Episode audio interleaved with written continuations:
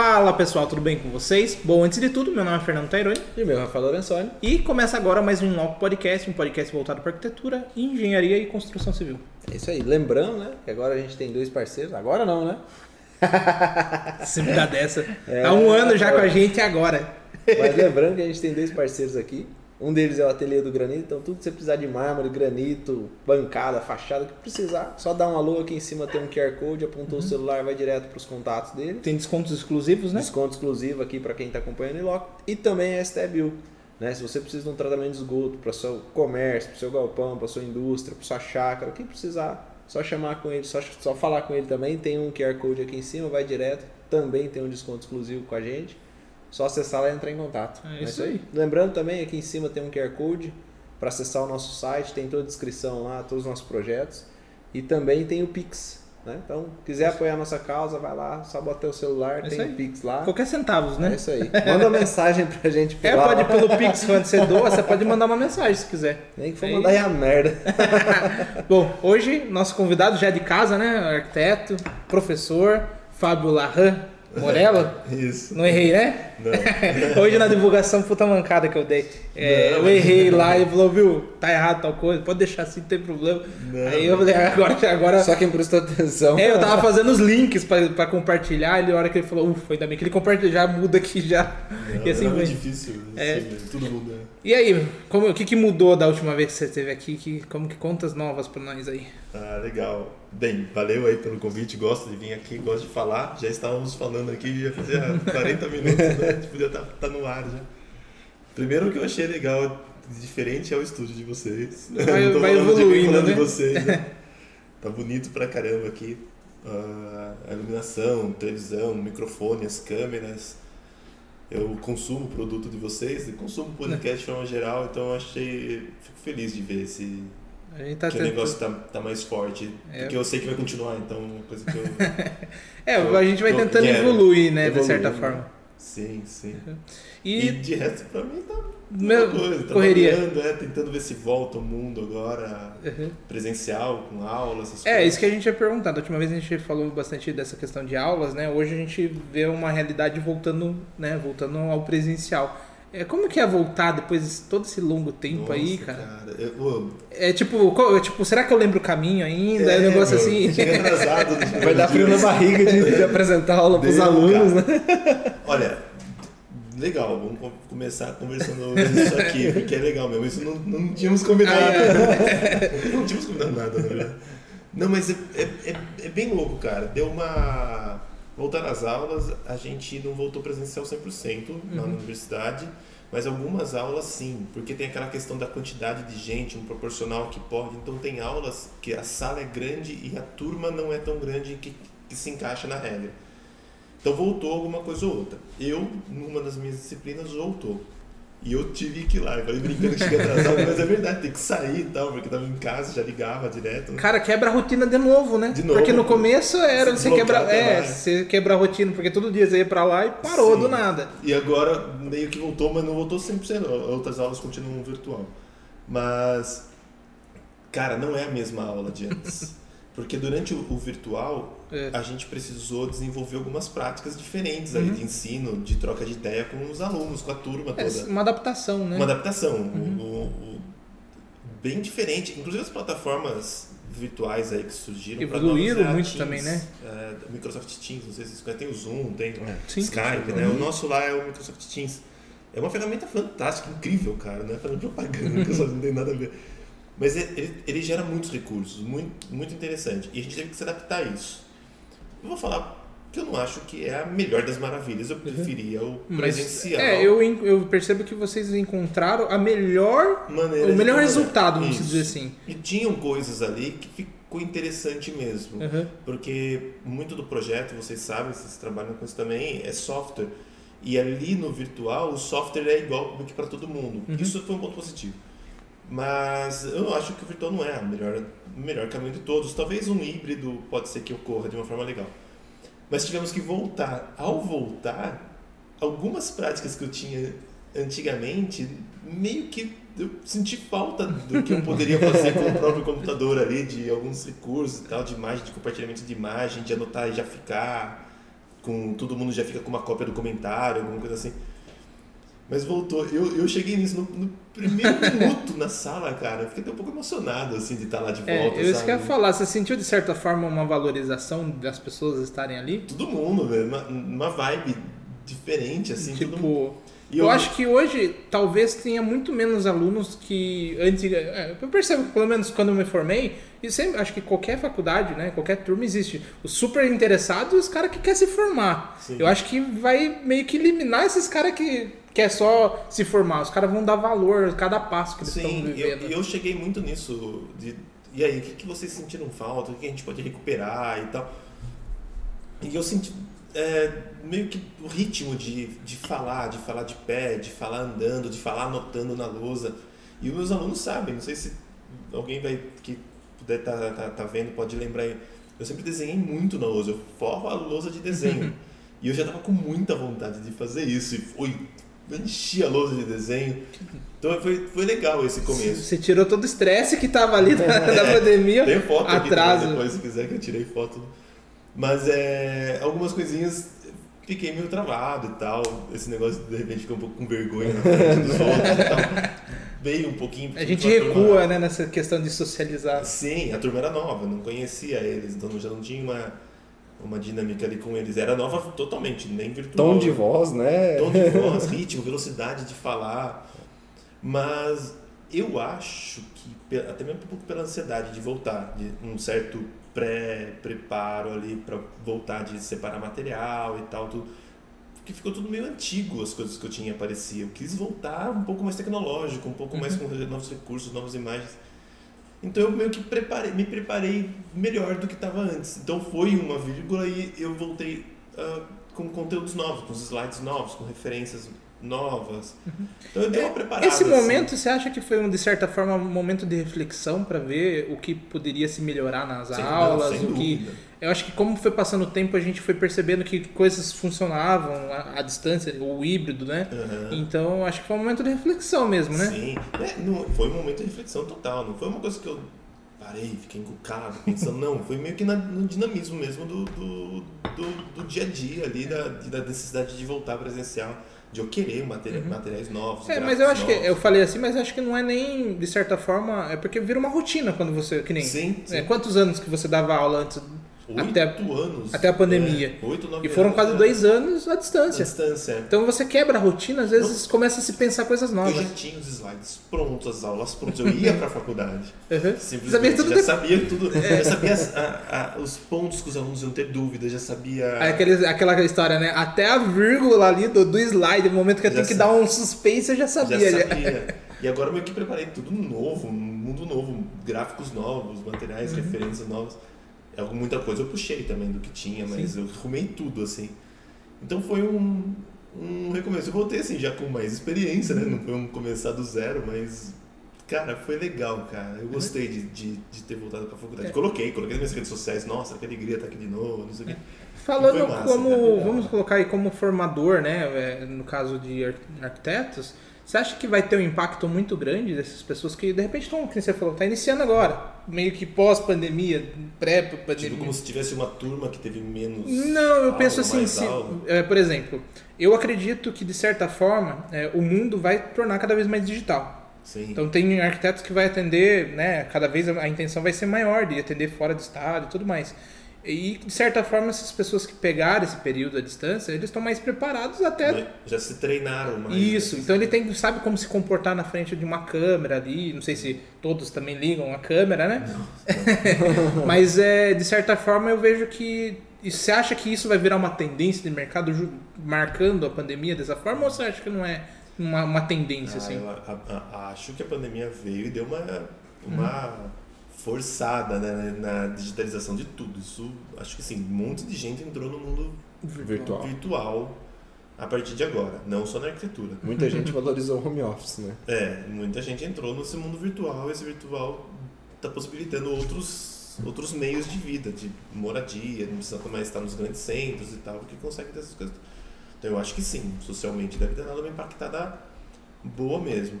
Na arquitetura em si, eu acho que a gente está muito envolvido a tecnologia, né? Nosso trabalho é muito envolvido a tecnologia. A gente tem que estar sempre muito atento a essas Atualização. essa atualização de software. Antigamente era, sei lá, de dois, depois virou de um em um ano, agora é de meses e meses. É, É igual o celular, né, meu? Cada dia só uma Só coisa update. nova. Então, eu acho que vai, vai ter sim muito uma, uma mudança assim maior. Esses profissionais aí vão estar mais preparados. Mas eu acho que não vão ser eles que vão estar mais preparados, acho que todo mundo vai, Todo mundo. vai daqui pra frente vai começar a se preparar. É, eu digo mais. assim, eu acho que também isso, vamos dizer, marca não só a arquitetura, né? Todo, todas as outras profissões que se adaptaram. É. E essa adaptação é a gente filtrar o que, que deu certo, o que, que não deu Sim, e usar o que deu certo, né? sim. Até mesmo os, os programas, os podcasts, a gente está muito mais é, assistindo conteúdo pelo próprio celular ou pelo YouTube na televisão. Uhum. Eu acho que nós estamos sim mais, mais internéticos aí. Vai, Uhum. vai ficar. Vai ficar mais e mais e mais. Agora, uma questão que vem na cabeça. Você acha que isso é bom ou é ruim, de certa Acho é forma? bom. É bom? Porque tem muita gente que pensa assim, ah, tipo, é muito melhor de repente ler um livro do que você colher informação na internet. Não, você pode ler um livro na, internet também. Penso a mesma coisa. Essa é uma pergunta que tá fazendo como É. se talvez Eu não outra pessoa. Eu Eu, eu gosto dessa questão de internet, mas eu acho que tudo você tem que fazer dupla checagem de informação. Ah, lógico. Porque nem toda informação é 100% É real. mais fácil porcaria, né? solto Isso. Até, por exemplo, a gente fala aqui, a gente A tem um gente pode falar podcast. besteira aqui. É, que a gente, é, a gente não fala, não é, Não é que vale não é, errado, é, não é sabe? porque a É gente merda. falou que é lei, né, que virou Sim. lei, que virou certo. É, não, né? pode ser que se tu- Espalhou muito mais informação, não necessariamente informação com, Correta, com qualidade, com ou qualidade. conteúdo certo, né? Mas espalhou muito mais eh, informação. É. eu gosto de achar que todos os avanços que a gente teve aí, quando eu, quando eu imagino também até coisas mais na antiguidade e tal, ela sempre vem meio que pro bem, assim. Eu vejo, assim, ah, agora a internet, o pessoal fica na internet o dia inteiro.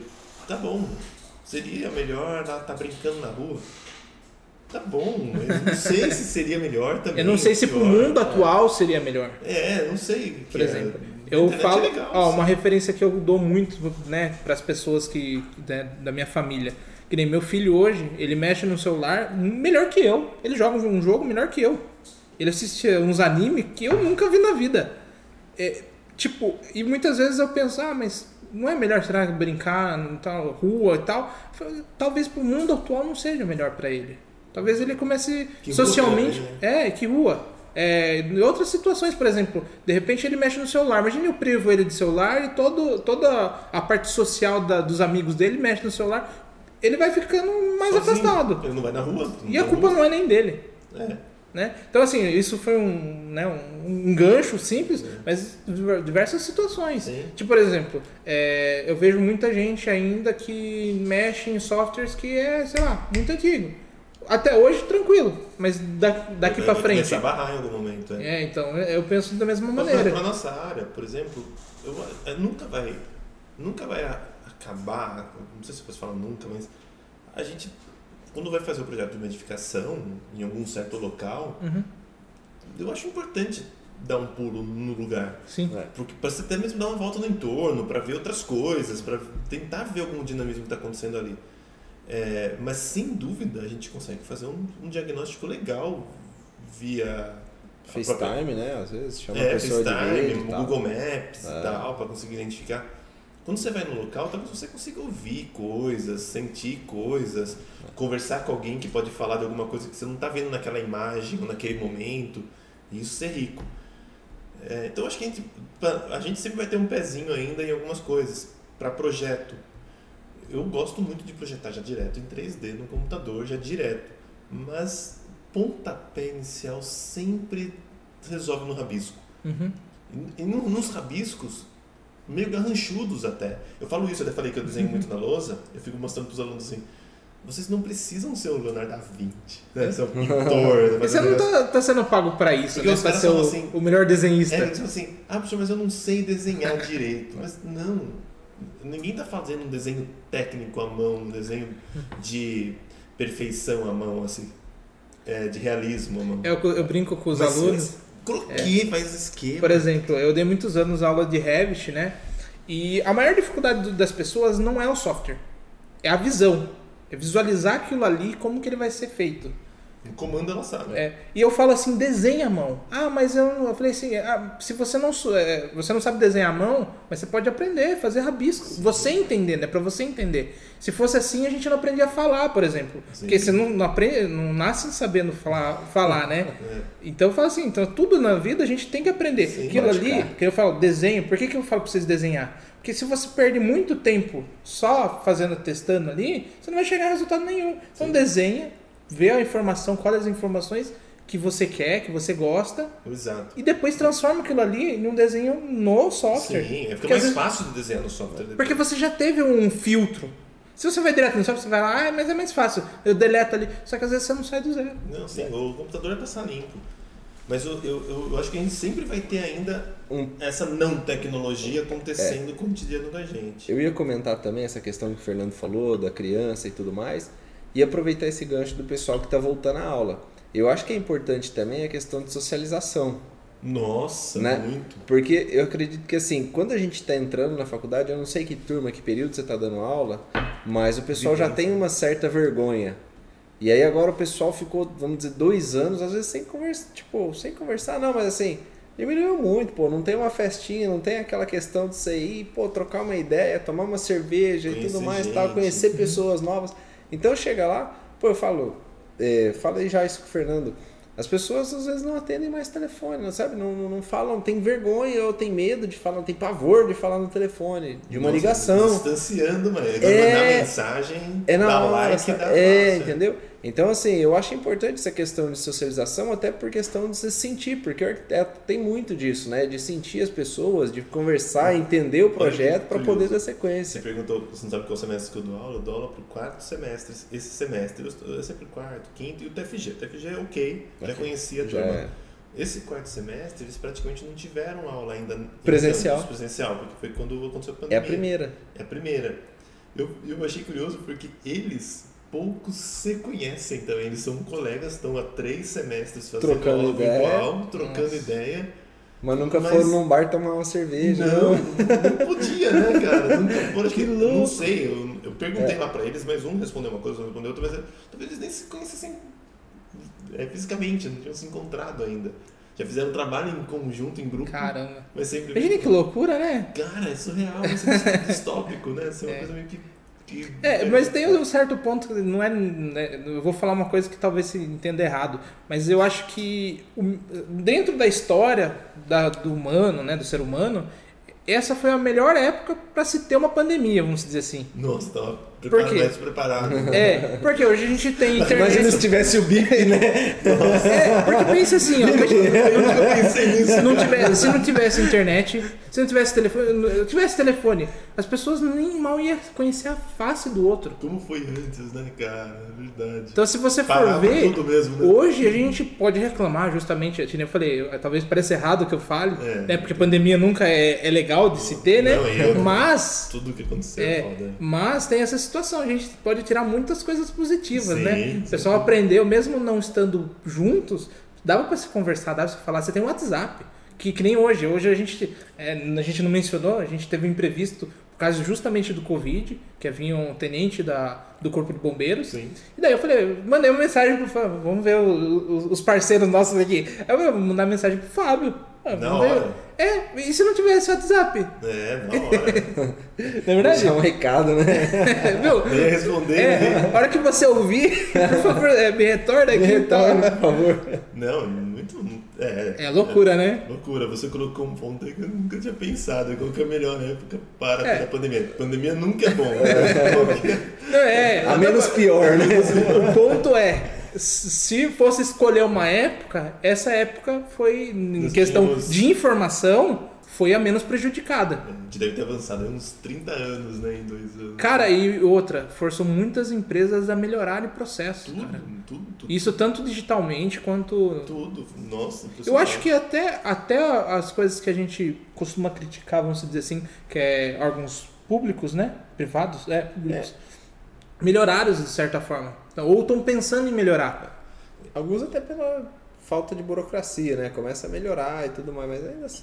Não, mas alguns assim, digo assim, é começa a se pensar é, de certa forma, faz pensar se É, porque o, o processo já não está muito ultrapassado. Sim, o- Sim. O, órgão público também tem acesso, né, a, a A tudo, né? Se eles precisarem, eles mudam todos os computadores de uma vez só. Se precisarem, eles compram todos os softwares de uma vez só. Então, eles, é, eu acho que deram, deram uma, uma desenvolvida, assim, nessas coisas. E como que foi a questão para você de projetos e tudo mais, atendimento de cliente nesse período? Ou pra gente, não pra gente, nós só, pra vocês também. Uhum. Não parou, né? A pandemia não parou um dia. A construção civil não parou um dia. Uhum. Foram pouquíssimos momentos que teve alguns gaps aí de Uma semana. de uma semana que o condomínio X fechou ou que teve alguma regra que fechou. É, de certa forma, nem isso fez a gente parar, né? Porque querendo ou não, né? Tipo, parou a, a obra em si. É. Sim, mas, Mas o projeto é. ainda, o pessoal. Tipo, teve, teve aquele momento também que, porque como fecharam os shoppings, mas a construção civil manteve, então os Leroy Merlin da vida ficaram abertos, a galera Uhum. começou a bombar de passear em loja de material de construção. pessoa Daí socializava também. nisso, né? Daí Virou- cortaram também, né? Virou tudo drive-thru e É. entrega, né? Então, nossa, ficou um dinamismo muito louco de você ter que pedir material de compra por WhatsApp e tal. É, cara, foi bem louco. O escritório deu, deu uma ajustada nesse negócio, assim.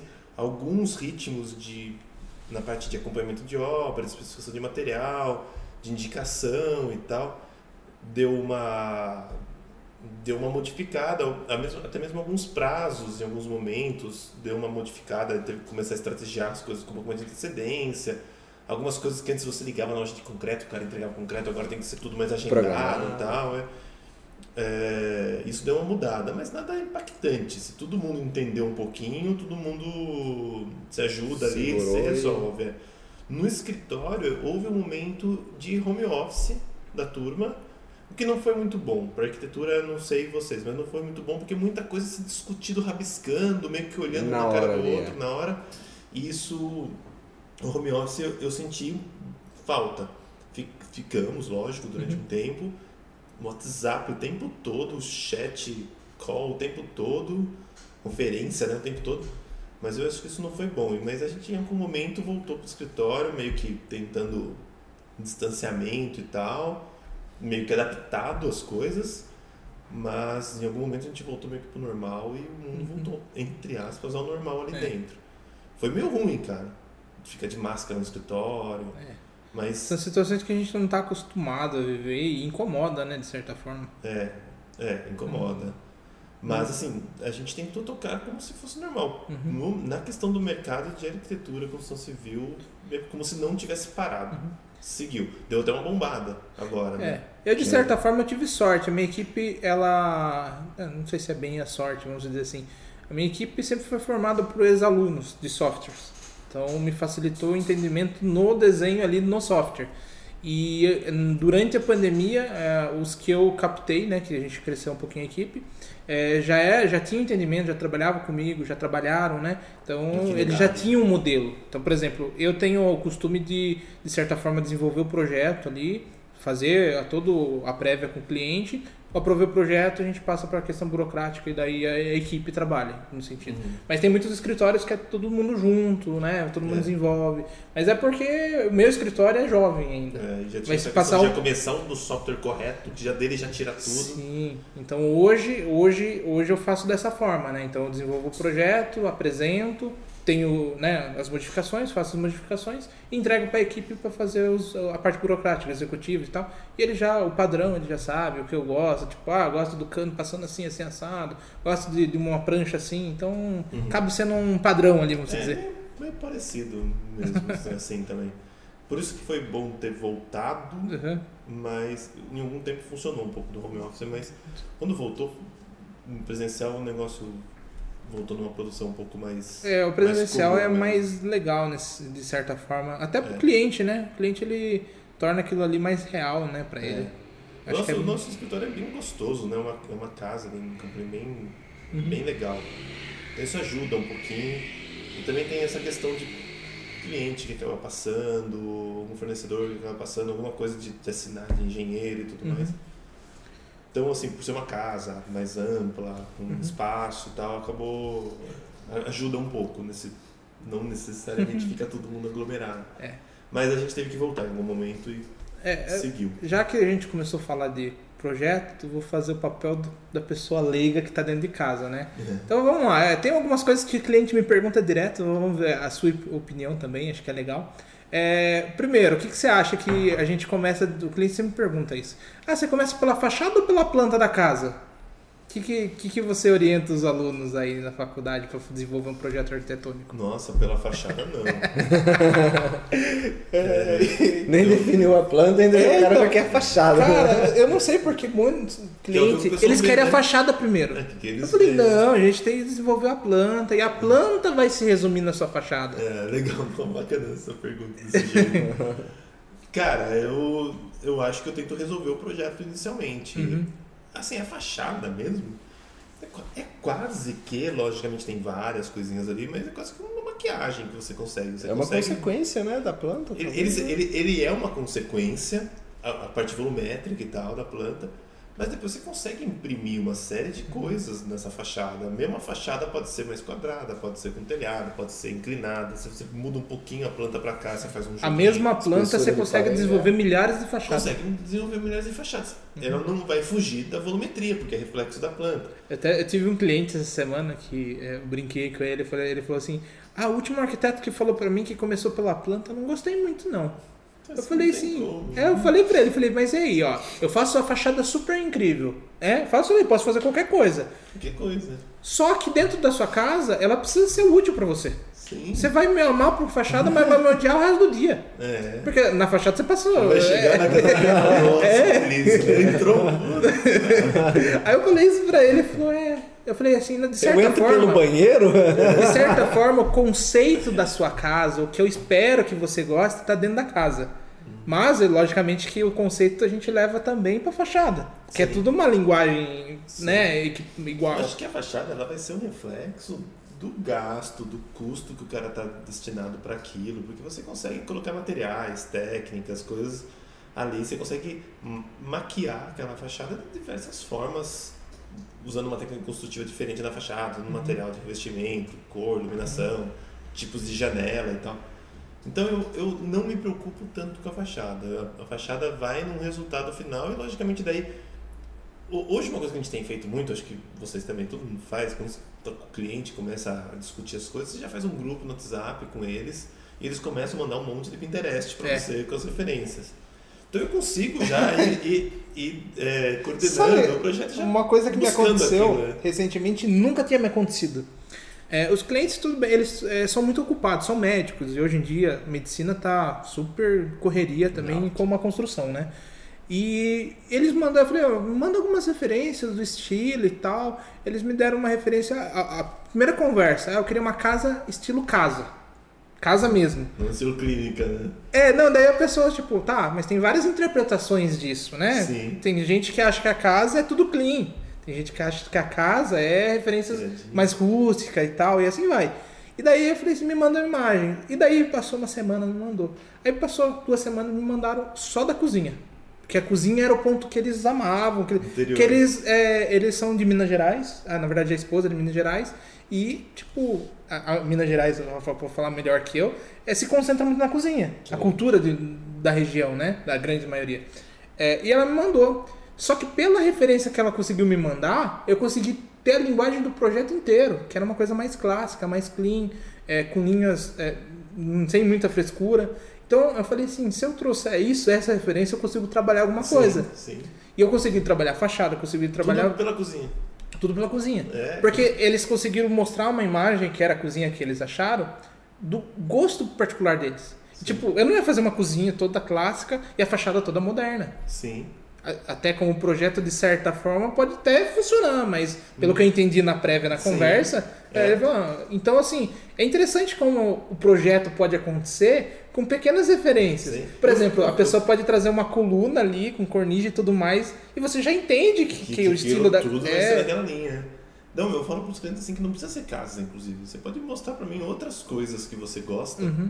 que É. já vai ser o suficiente para de repente não é uma casa, mas é um prédio, é um- uma loja. Uhum. Que É que exatamente. aquilo já dá para identificar um pouco o gosto deles. É, eu já tive caso de um cliente me mostrar uma sacada gourmet pra mostrar como que ele queria a sacada da casa dele. A varanda, né? A varanda, é. E daí eu falei, é, Tava ótimo, não ter- é melhor do que não ter nada. Porque é uma prévia de conceito que você consegue ter ali. É.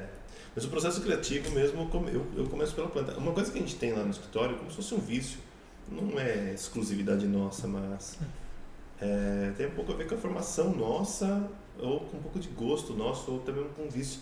A gente também acaba, não de outros projetos, mas alguns projetos nossos a gente acaba construindo também. Então eu, eu pego muito da, da questão da engenharia, é, que eu, eu sou muito travado para projetar, só que eu não acho um ponto negativo, então travado que eu acho bom, Uhum. é que eu tento muito otimizar o projeto já pensando na facilidade para execução.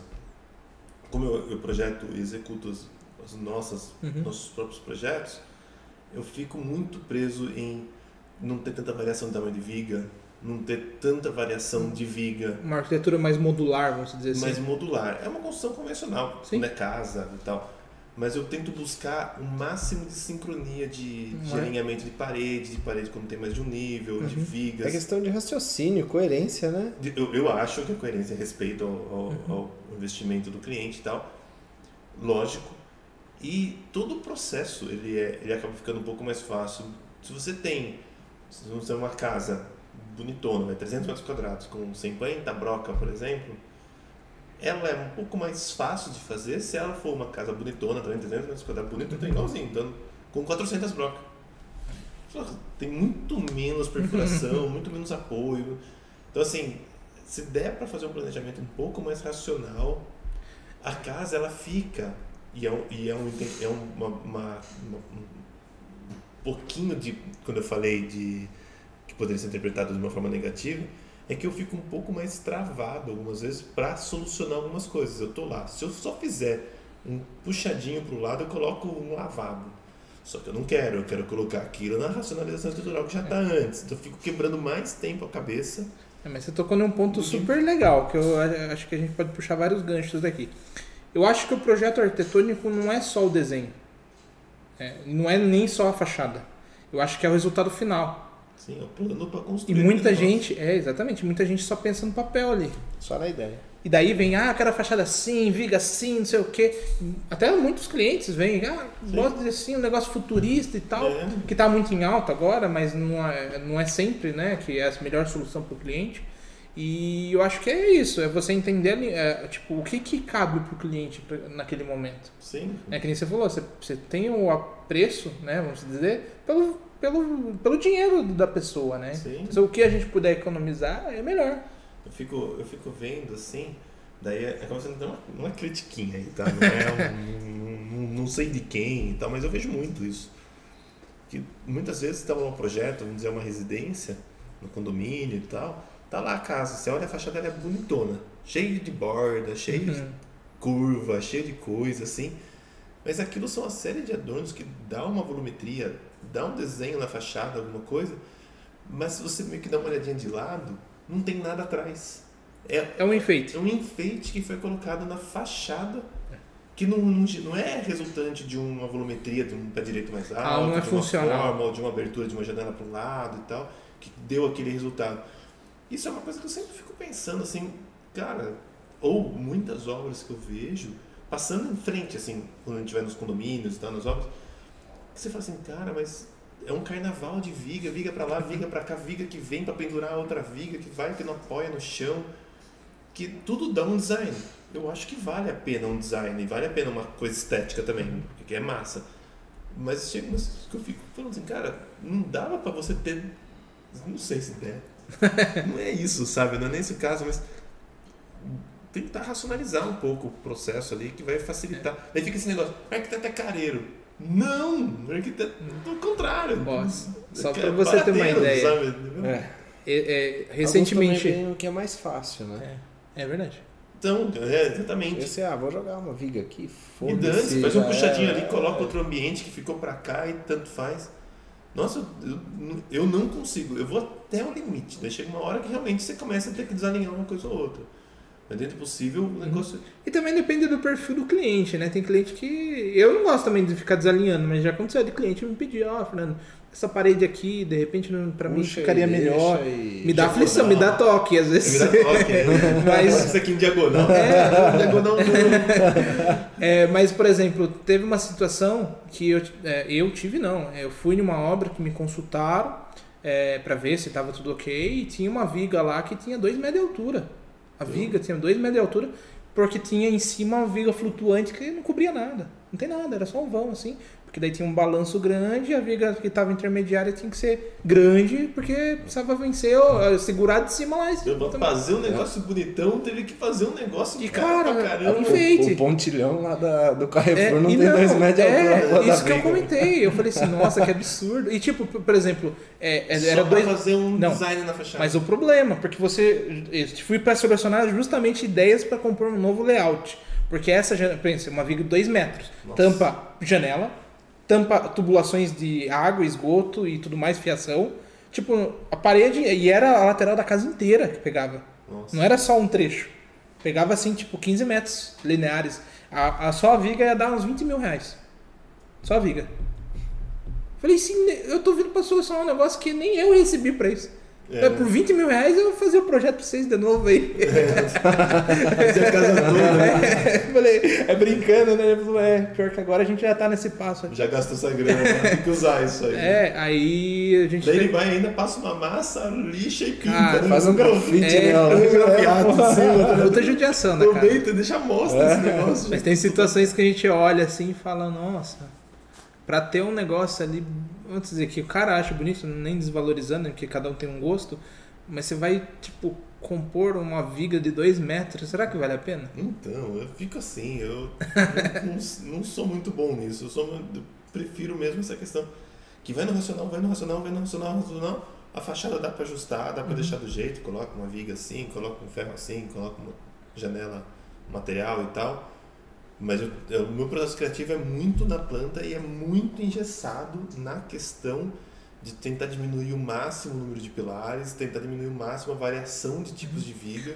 O ponto que você Pra- fala é de sustentabilidade, até complementando, é muito disso também, né? É Otimizar disso, a construção. É. é- é Ou tô errado? Tem mais coisas que você Não, adiciona tá, como Tem mais sustentável. coisas, mas é muito, Parte daí. Muito É. parte daí. Tem a questão do posicionamento das coisas, que é uma coisa que incrível como eu, entre aspas, brigo com os clientes, porque muitos já vêm com a já uma predisposição, aí gostaria da janela para o fundo do quarto. Não, uma questão de iluminação natural, ventilação natural. Eu, eu muito insisto, fico muito pautado nisso, dou um jeito na geringonça para conseguir tentar solucionar isso. Acontece Então, a essa coisa questão- comigo. É, é que arquiteto, É. vai querer, vai querer Às vezes a isso. pessoa quer o quarto onde é a pior situação possível. depende da situação. E a piscina também. Às vezes quer a piscina num ponto ali É. que não vai nem bater sol. É. Então eu tento muito essa questão de iluminação e ventilação natural. Isso é muito primordial. A, a Luciana também muito insiste muito nisso. É, a questão das, dos alinhamentos, da racionalização da construção, uma coisa que eu pega muito no meu planejamento. Daí tem uma questão que eu acho que é um pouco totalmente impactante, mas um pouco mais simbólica pra gente que a gente gosta muito, que é a questão dos materiais rústicos e materiais de reuso. Isso a gente, é- mas daí é um pouco mais de linguagem. Por mais que tenha também um impacto e tal, a gente gosta bastante mais pra linguagem. O estilístico nosso vai ser buscando um pouco o material mais rústico, formatos modernos, contemporâneos, casos totalmente Uhum. contemporâneos, mas a questão do uso dos materiais mais Uhum. é, hum, escolha de materiais que tenham uma procedência um pouco mais simples assim. Então isso é uma coisa que a gente a gente gosta também. É também relacionado à sustentabilidade, mas acho que acaba sendo um pouco mais de linguagem visual assim, da- Uhum. da É que você se identifica muito mais com isso do que, sei lá, colocar um revestimento ali absurdo É. e caro, É. que não tem. Porque não adianta também você construir uma casa toda sustentável e o cara É. coloca um revestimento ali Já não é que sustentável. é, deixa de ser o conceito que se É, espera, a né? gente não, não fica tão. Uma, uma coisa que eu percebo muito, que nos ligam pra você também, é a gente perguntando se vocês têm parceria com o fornecedor. Não, a gente. Muito a gente tenta buscar fazer as coisas. Não que isso seja menos ou mais sustentável, mas de forma geral, se der para fazer um piso com algum tipo de lajota que a gente conhece, alguém que, que produz, Que ou, é, ou os próprios cimento queimado no chão. É, é, Esse tipo de, de tecnologia para nós é mais interessante do que o ponto da moda do último lançamento da marca X, que é lindo, inclusive, o negócio. Mas não é muito nosso interesse principal. Nosso interesse é, é buscar aquela engenhosidade para tentar solucionar mesmo. E na questão da otimização, você comentou da questão das vigas, pilares e tudo mais. Você pensa também na parte elétrica, hidráulica, por exemplo, mesmo a prumada de esgoto? Vocês pensam Sim, nisso também? É. É fácil falar assim. É, pluviais, né? águas pluviais, repro- reaproveitamento, cisternas. É, Vocês cisterna, sim. nisso? Até a Stabil já fez pra gente. Ah, que legal. É. Acho que fez mais de uma vez já. Pô, bacana. É. Que legal. É, nosso parceiro aí. É. É, Hoje é gente boa demais. demais. projeto. Esteve É aqui. ótimo, a empresa dele é excelente, inclusive. É, indica- indicado, sim. Indica, É, é, um, é um parceiro que a gente pode indicar sem problema nenhum. Mas isso, isso eu vejo que é importante. A gente está com problema de falta d'água, vai faltar água daqui a pouco, então é importante colocar essas coisas. É a sustentabilidade, acaba entrando também na jogada. Mas eu vejo muita tecnologia nisso. Sustentabilidade para mim é muito tecnologia, sistemas, equipamentos, componentes construtivos que, que vão servir para isso. Tá.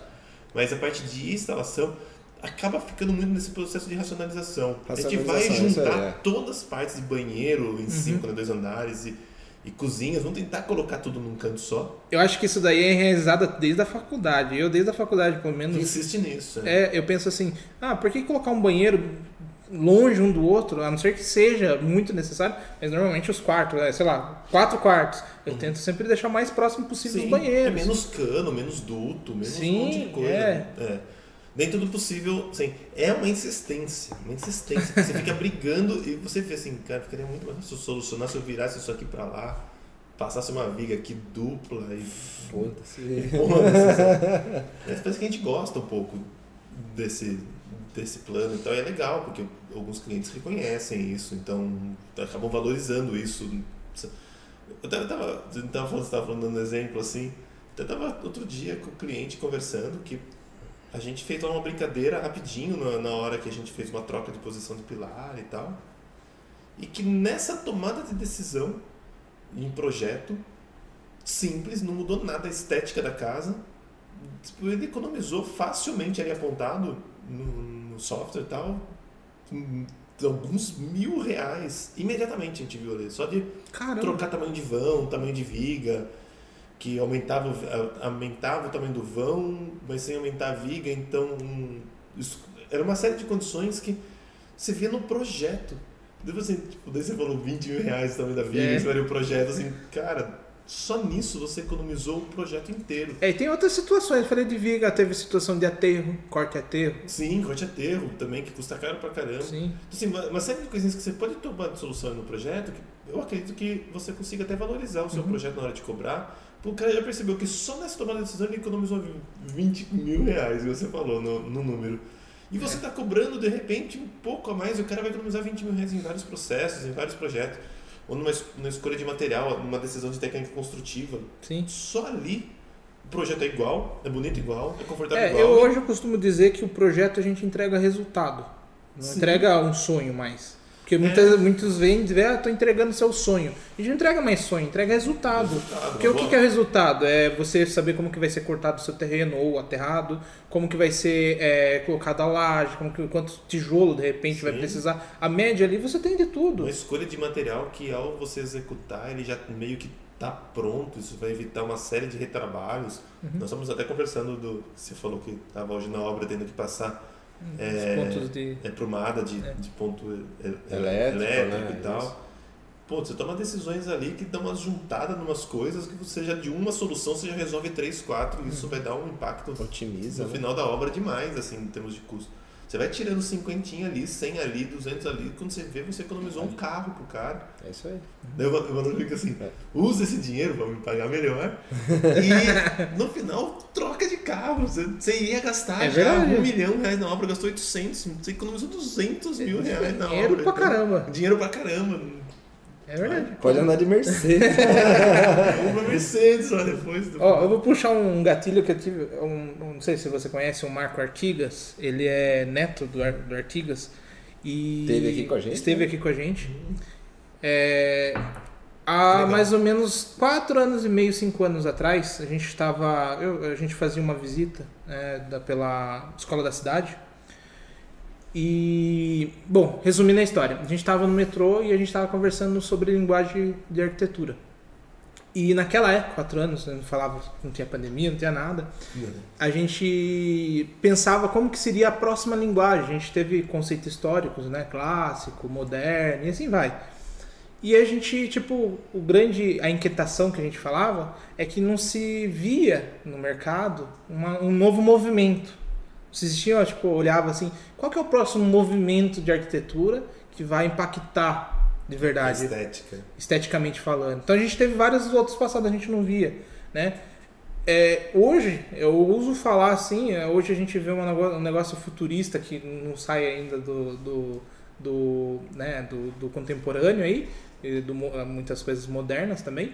Mas, o que, que eu quero dizer? Hoje, depois de quatro anos e meio, eu ouso falar que hoje a, a questão é, pega muito na sustentabilidade. É, tecnologia da Tecno- construção, é. Exatamente. Porque, por exemplo, eu vejo cada vez mais pessoas buscando isso. Sustentabilidade em todos os sentidos. Até de como que vai funcionar E a captação pode de ser água. que a linguagem estética dá para você fazer, por exemplo, uma casa, falando casa, né? Sim. Uma casa com uma linguagem estética clássica, com as colunas, como você falou. Sim.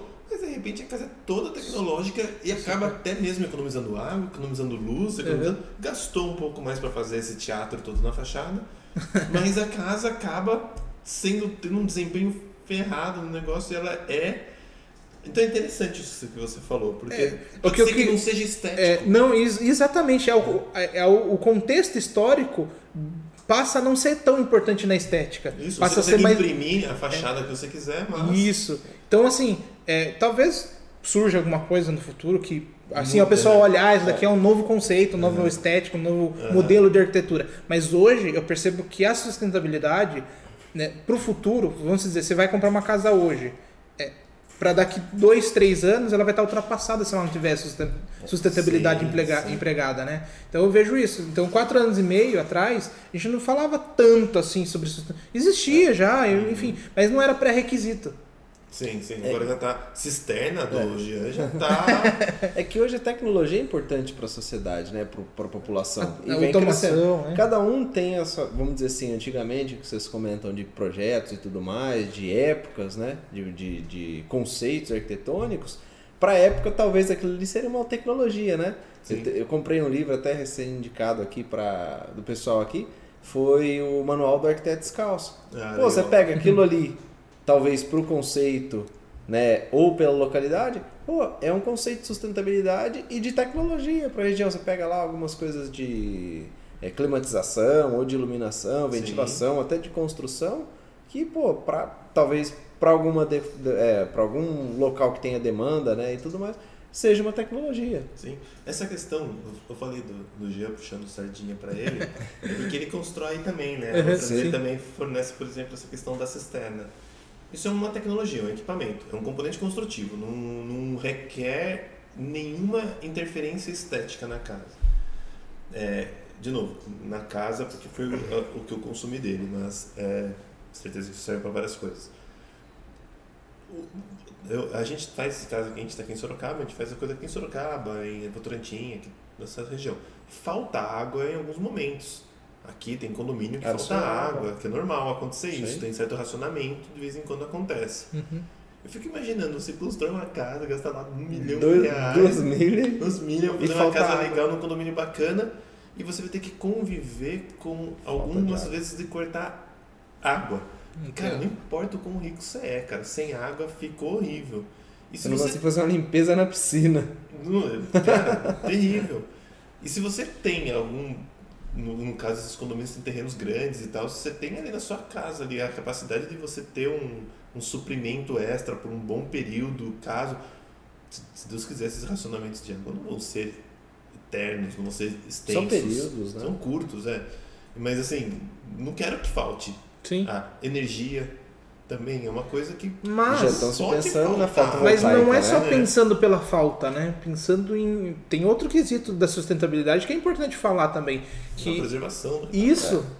Porque às vezes as pessoas, a grande maioria das pessoas pensa, ah, e se faltar? Mas tem esse ponto que você pode economizar. Sim, Você pode, tipo, ah, eu posso fazer o meu papel que não falte água. sim, com certeza.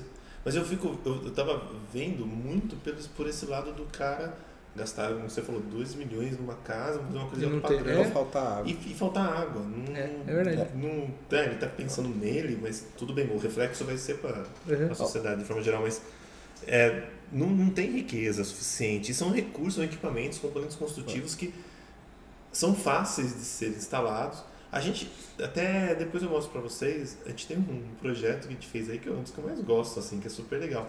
Que a gente fala que a casa, eu, eu brinco, que eu até escrevi que ela é net zero, né? Que ela, mas ela não é totalmente net zero, mas ela poderia ser. A gente fala que é dentro do condomínio, inclusive, que daria para desconectar a casa do sistema, tanto de água como de Off-grid. de, é, como de, de energia, por causa que a gente acabou fazendo ela toda legal, assim, com essas coisas de fotovoltaica que você mencionou. É um desses condomínios que são usando o chácara urbana, então tem fossa, né? Uhum. É, e tem cisterna.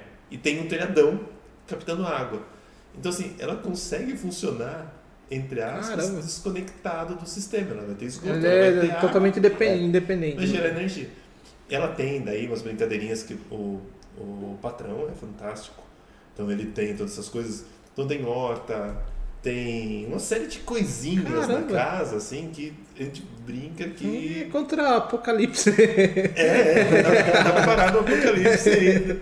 O negócio que se faltou tudo, ele consegue comer, ter energia elétrica, ar-condicionado, fazer tudo sem, sem precisar conectar a casa. A casa é conectada. Uhum. Não esgoto, porque o condomínio não tem esgoto, mas tem água, lógico, então não vai, tem energia, lógico.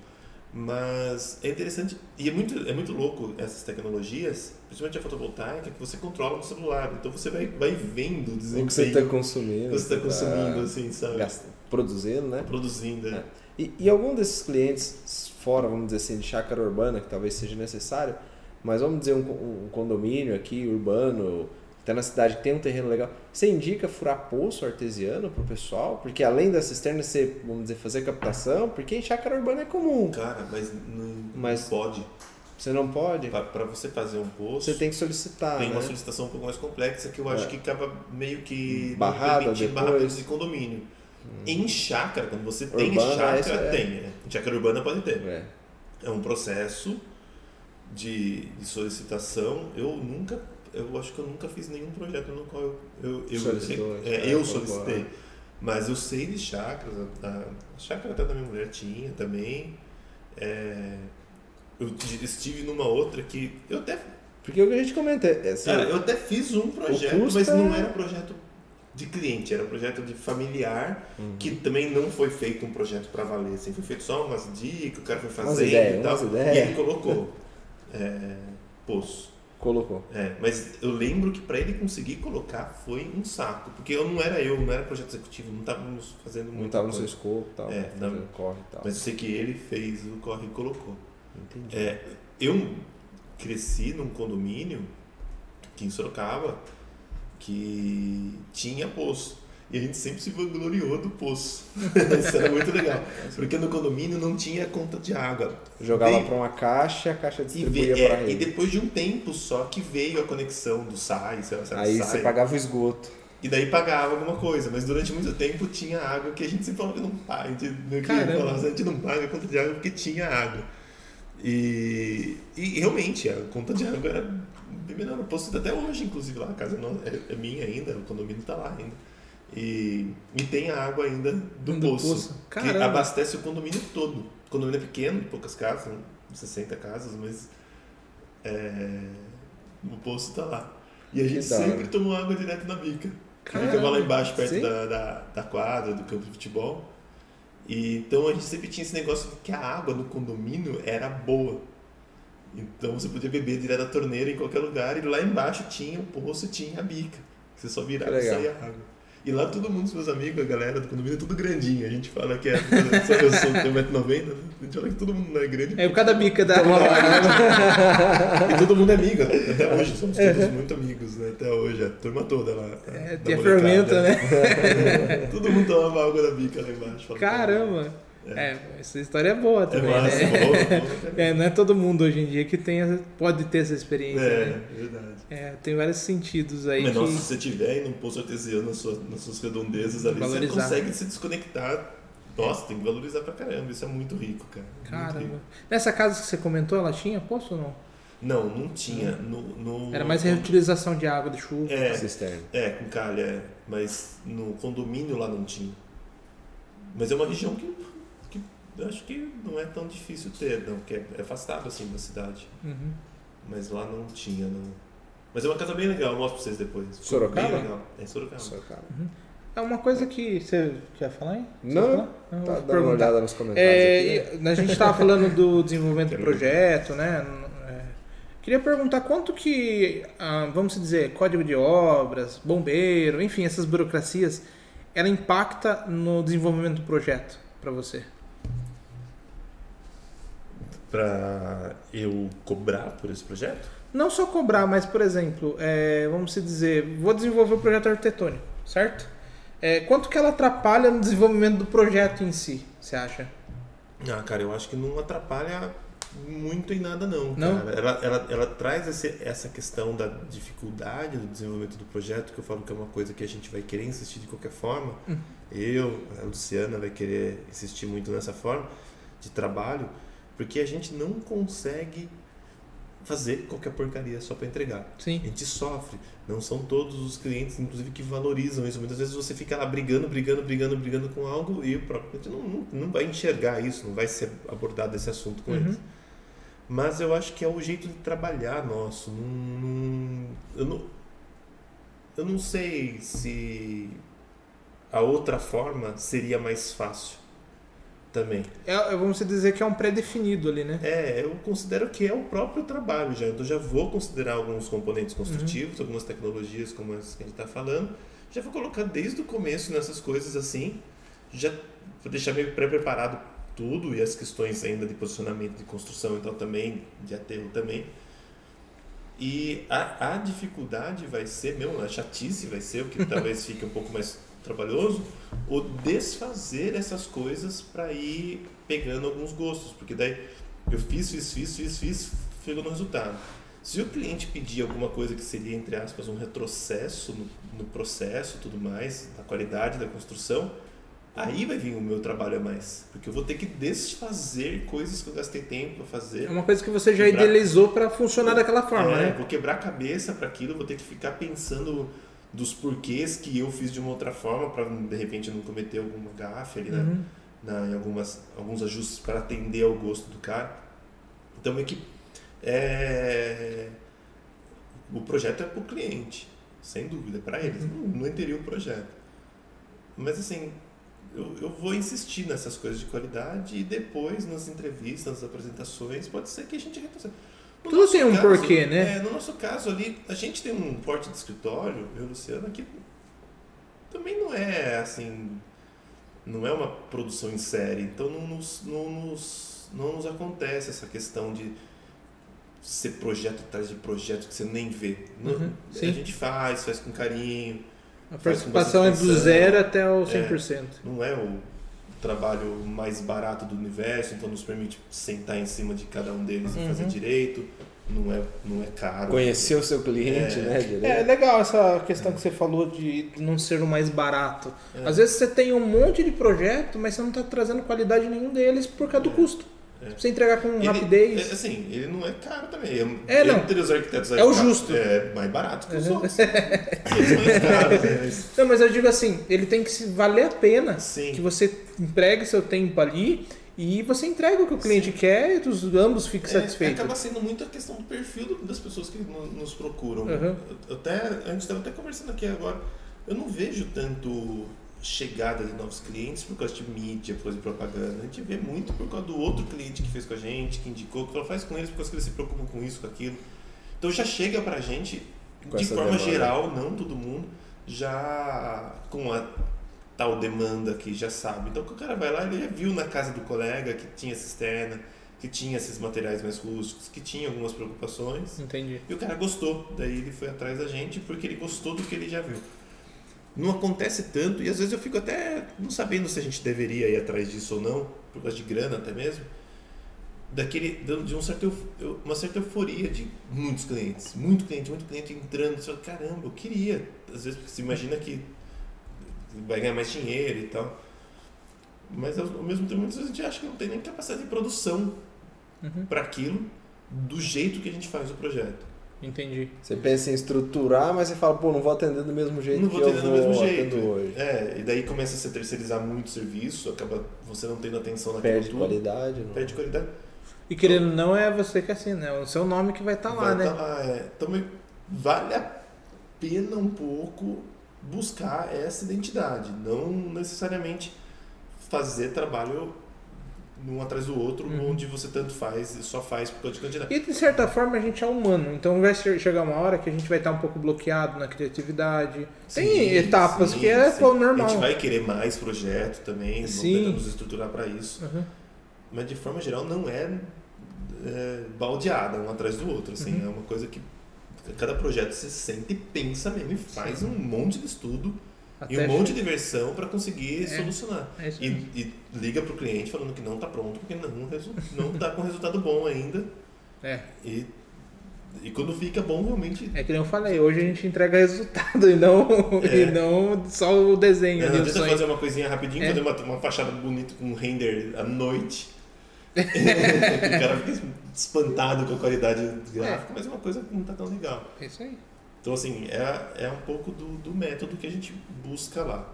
Uma valorização mesmo, assim, da, do, do, do processo de desenvolvimento do Uhum. projeto ali. Não é só entregar, não. É, aqui no off antes a gente estava conversando das crescentes, 2008 e tal. É, acho que é bom a gente até voltar dentro do possível que a gente Te gastou comentar. falando sem estar gravando. Deixar um making off agora, né? É, disso daí, o que, que você sentiu da, vamos dizer, do crescimento inicial e o que você sente hoje do mercado? Você vê muita diferença? Não, é, é o, que, o, que, o que a gente estava conversando era o seguinte. Eu, eu sou formado desde 2003. 2004 eu entrei no mercado, faz bastante tempo já, faz quase, quase 20, anos, né? é. 16 anos. E já, já trabalhava antes, já estagiava e tal. Então já tenho trabalhando isso faz tempo. E eu montei meu, o meu escritório com alguns colegas, entrou mais gente, saiu gente, aconteceu ao longo do tempo. E eu, o que eu tinha visto era o seguinte, quando eu fazia faculdade, eu lembro que parecia que era muito difícil a arquitetura. Não tinha tantos estágios como tem hoje, eram menos escritórios. Parece que era uma coisa muito de elite, a arquitetura. Até que muito a de informação era menor, né? Sim, tinha muito menos faculdades. E eu lembro que, que eu achava muito difícil, até mesmo para arrumar emprego, para arrumar estágio, que era o objetivo. Eu arrumei emprego na época. Uhum. Então eu imagino que na época eu, ah, eu acredito que eu precisava muito menos dinheiro, tinha meus pais e tal. Então eu não percebia muito isso, mas eu lembro que era muito difícil, tinha menos serviço. Uhum.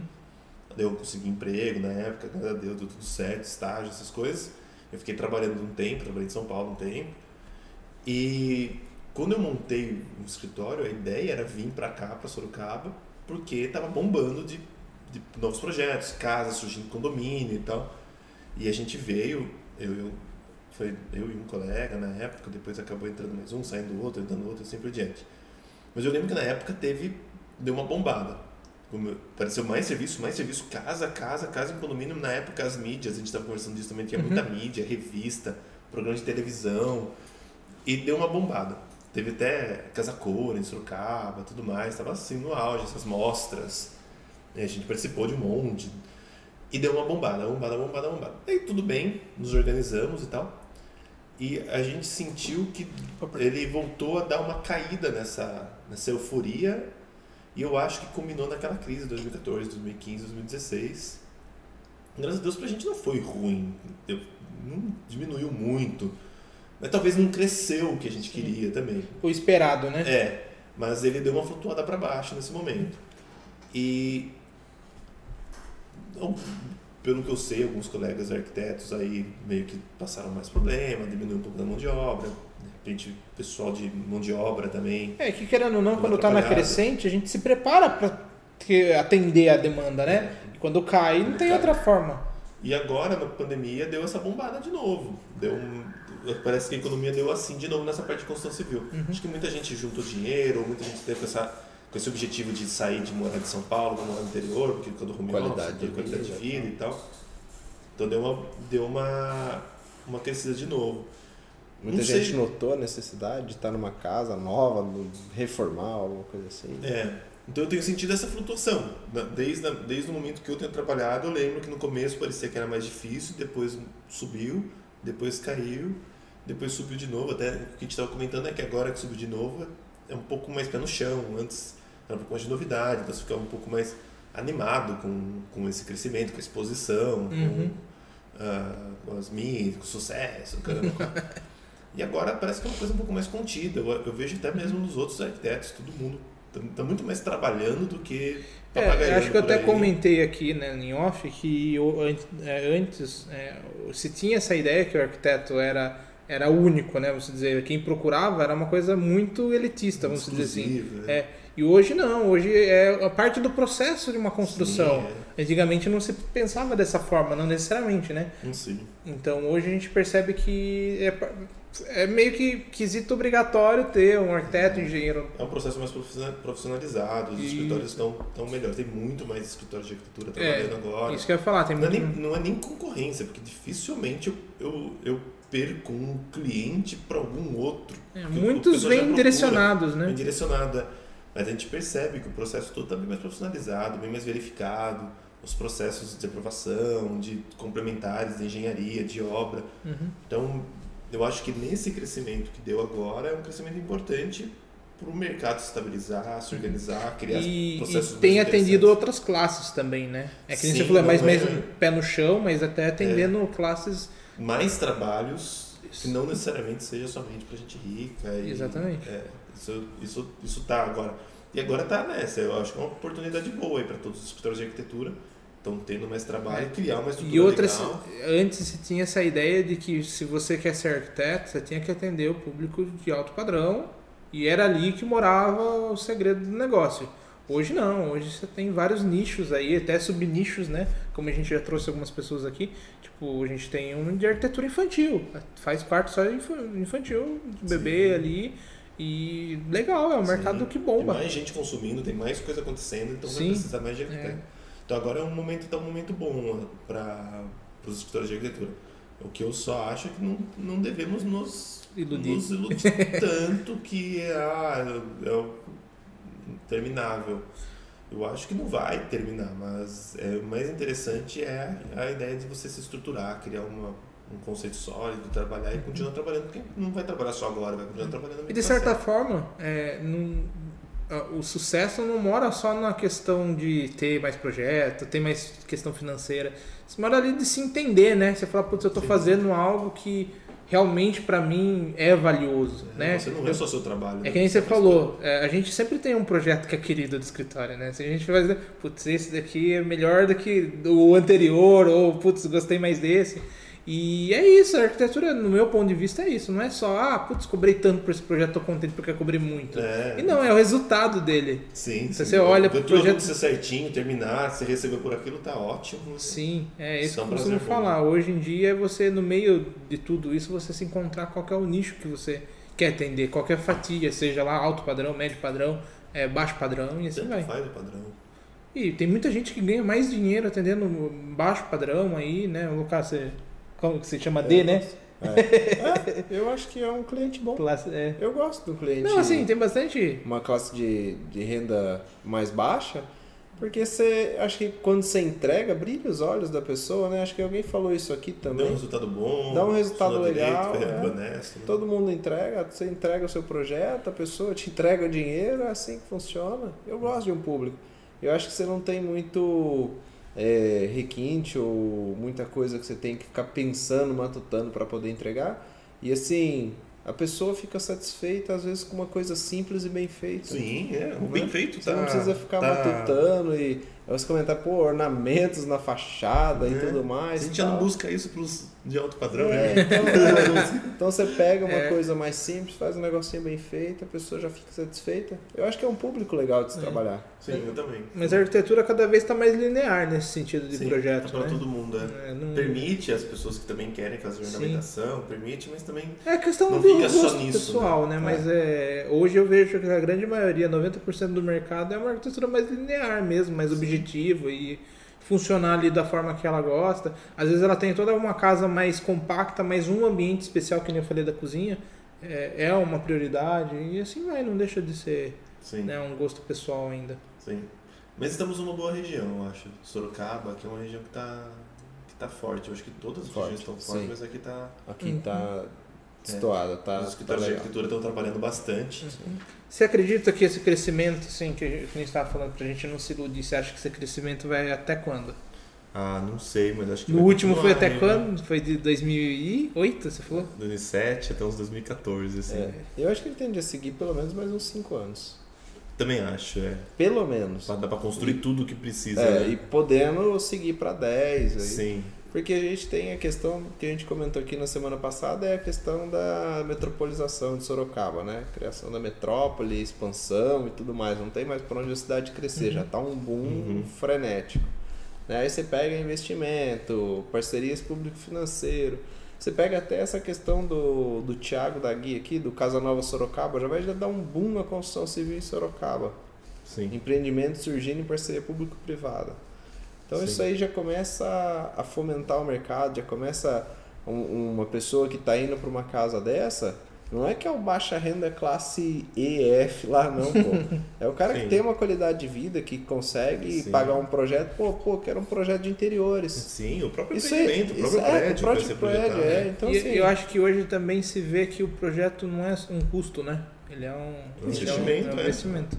Porque é que nem a gente falou, ao invés de você gastar 20 mil numa viga, você Assim, paga, né? Provavelmente você vai pagar até média mesmo valor, ou mais barato o projeto ali, resolver diversos problemas, como não gastar tanto na, na questão de corte aterro, que nem a gente Consumo comentou, água, estrutura, consumo consumo. É, você reinveste isso em outros em outras situações e É. ainda consegue, né, que vocês comentaram, né? Comentar, é como trocar o carro no final da aula. Não, mas eu acho que vai bombar aí durante um tempo mesmo, porque depois vai, vai migrar. Por enquanto tá todo mundo de casa, mas já ocupou a cidade toda. Mas agora tá um movimento bastante da verticalização, muito prédio. Um projeto de um prédio já não é um arquiteto fazendo a casa, até que você faz em dois, três É arquitetos, mas já é uma equipe maior, já requer todo um processo bem mais complexo. Então vai ter mais funcionários, vai acontecendo é a obra concessões, né, de Depois tem todas prefeitura, órgãos, né, pô, podemos construir esse prédio aqui, qual que é a Sim. contrapartida e É. entre vários outros. Mas dentro de um prédio também trabalham diversos arquitetos para fazer os interiores, seja individual para o próprio cliente novo ou até mesmo a própria construtora que precisa fazer o stand, precisa fazer o térreo, precisa fazer as áreas comuns e tal. Uhum. Então acaba sendo uma cadeia bem, bem extensa. Junto com os prédios tem as lojas todas que vão começar a aparecer nos térreos. É, então eu acho que a gente engatou num ciclo aí de desenvolvimento que não vai acontecer. Eu, eu, sei, eu sei que assim na Europa no, o pessoal fala que para arquitetura é meio complicado porque está tudo construído, mas não é. Lá também estão todo mundo trabalhando, reformando, fazendo loja. Talvez não estão construindo casas igual a gente Na constrói Europa aqui. é muito mais antigos, né? É, mas dizer. muito projetos de interiores, Sim. de decoração e tal. Então eu acho que agora a gente está bombando a construção, Uhum. depois a gente vai construções mais sofisticadas, que são as torres e tudo mais, para daí começar a fazer um monte de reforma. Então acho que daqui para frente a gente vai É um ciclo sequência muito grande, né? É um ciclo bem grande. Não só isso, a gente está falando, vamos dizer, cidade de Sorocaba, pode ser que tenha muita casa já, mas toda a região em volta aqui ainda se está se, para de constru- né? lançar condomínio. tá se construindo muita coisa ainda. Sim. Então acho que vai, vai, vai bem ainda aí o negócio. Por isso que, por exemplo, estruturar o escritório de uma forma sólida. Para poder ficar fazendo os trabalhos. Não precisa Uhum. ficar na euforia de pegar tudo agora de uma vez só e de repente mandar mal. Faz direito, continua fazendo direito, continua fazendo direito, que vai continuar entrando no trabalho. Isso é um, um momento importante para isso. E a gente estava comentando também antes que é difícil de se tornar, né, se ver como empreendedor na arquitetura, né? Tipo, a gente tem que cada vez planejar mais esse lado empreendedor na arquitetura, porque acho que o mercado não veio dessa forma, né? Cara, muita gente se aventura no projeto E depois que pensa no lado comercial do Financeiro. negócio.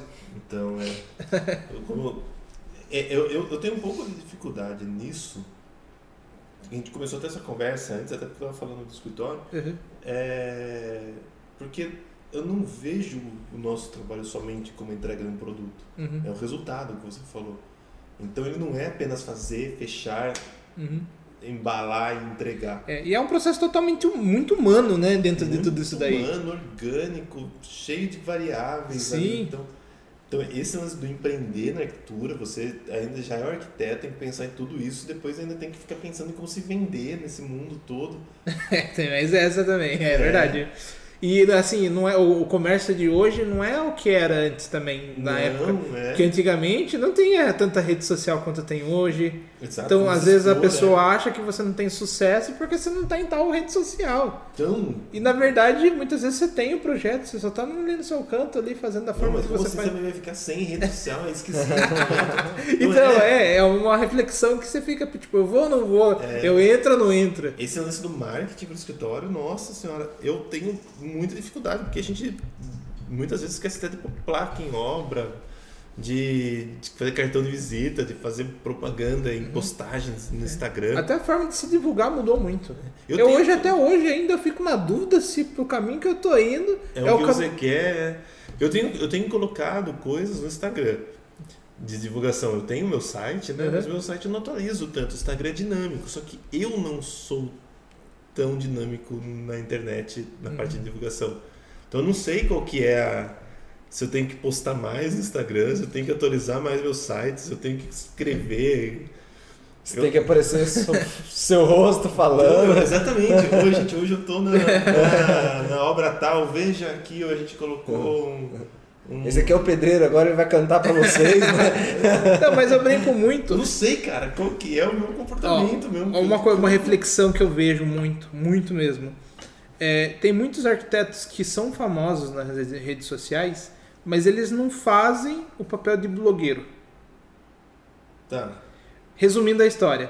Por exemplo, hoje tem vários arquitetos que são famosos no, Brasil, no mundo inteiro. No, no, no mundo inteiro. E eles têm, você entra lá no perfil dele, ele é reconhecido também na rede social. Sim, cara, Mas- ganha aquilo. Mas muita gente não não conhece nem o trabalho dele necessariamente. É, só é fã dele. Isso. E hoje em dia a gente está abrindo um novo nicho de redes sociais que é os blogueiros.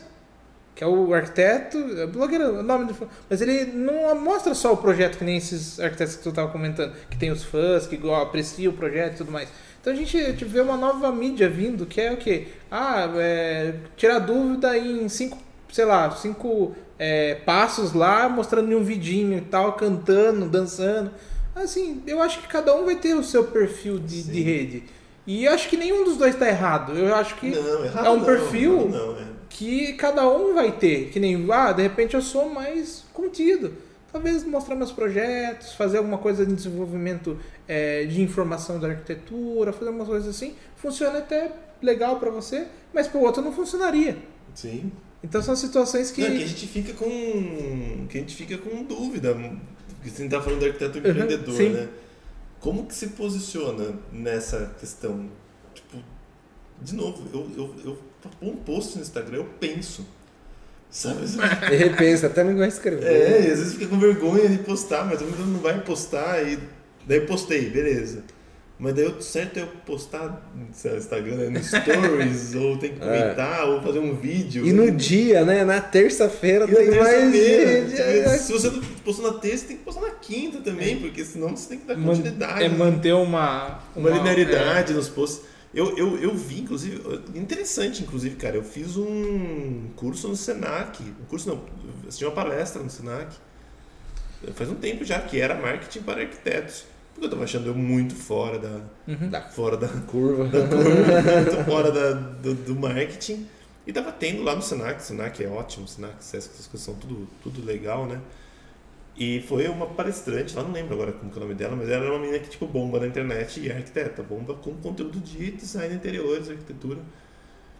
E daí eu assisti. Eu não, não trouxe nada do que eu vi ali pra minha realidade. não consegui aplicar.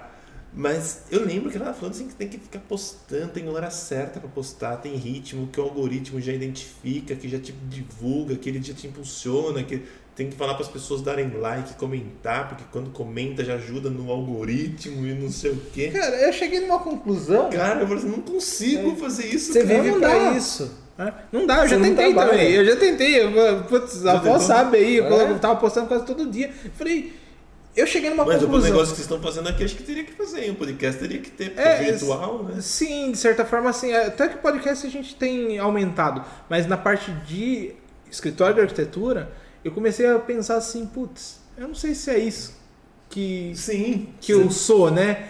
E eu cheguei na o que eu conclusão. sou, é, exatamente. eu cheguei na conclusão que a gente precisa entregar o que a gente é no dia a dia. Né? Ah, eu sou um cara mais contínuo, Então contido.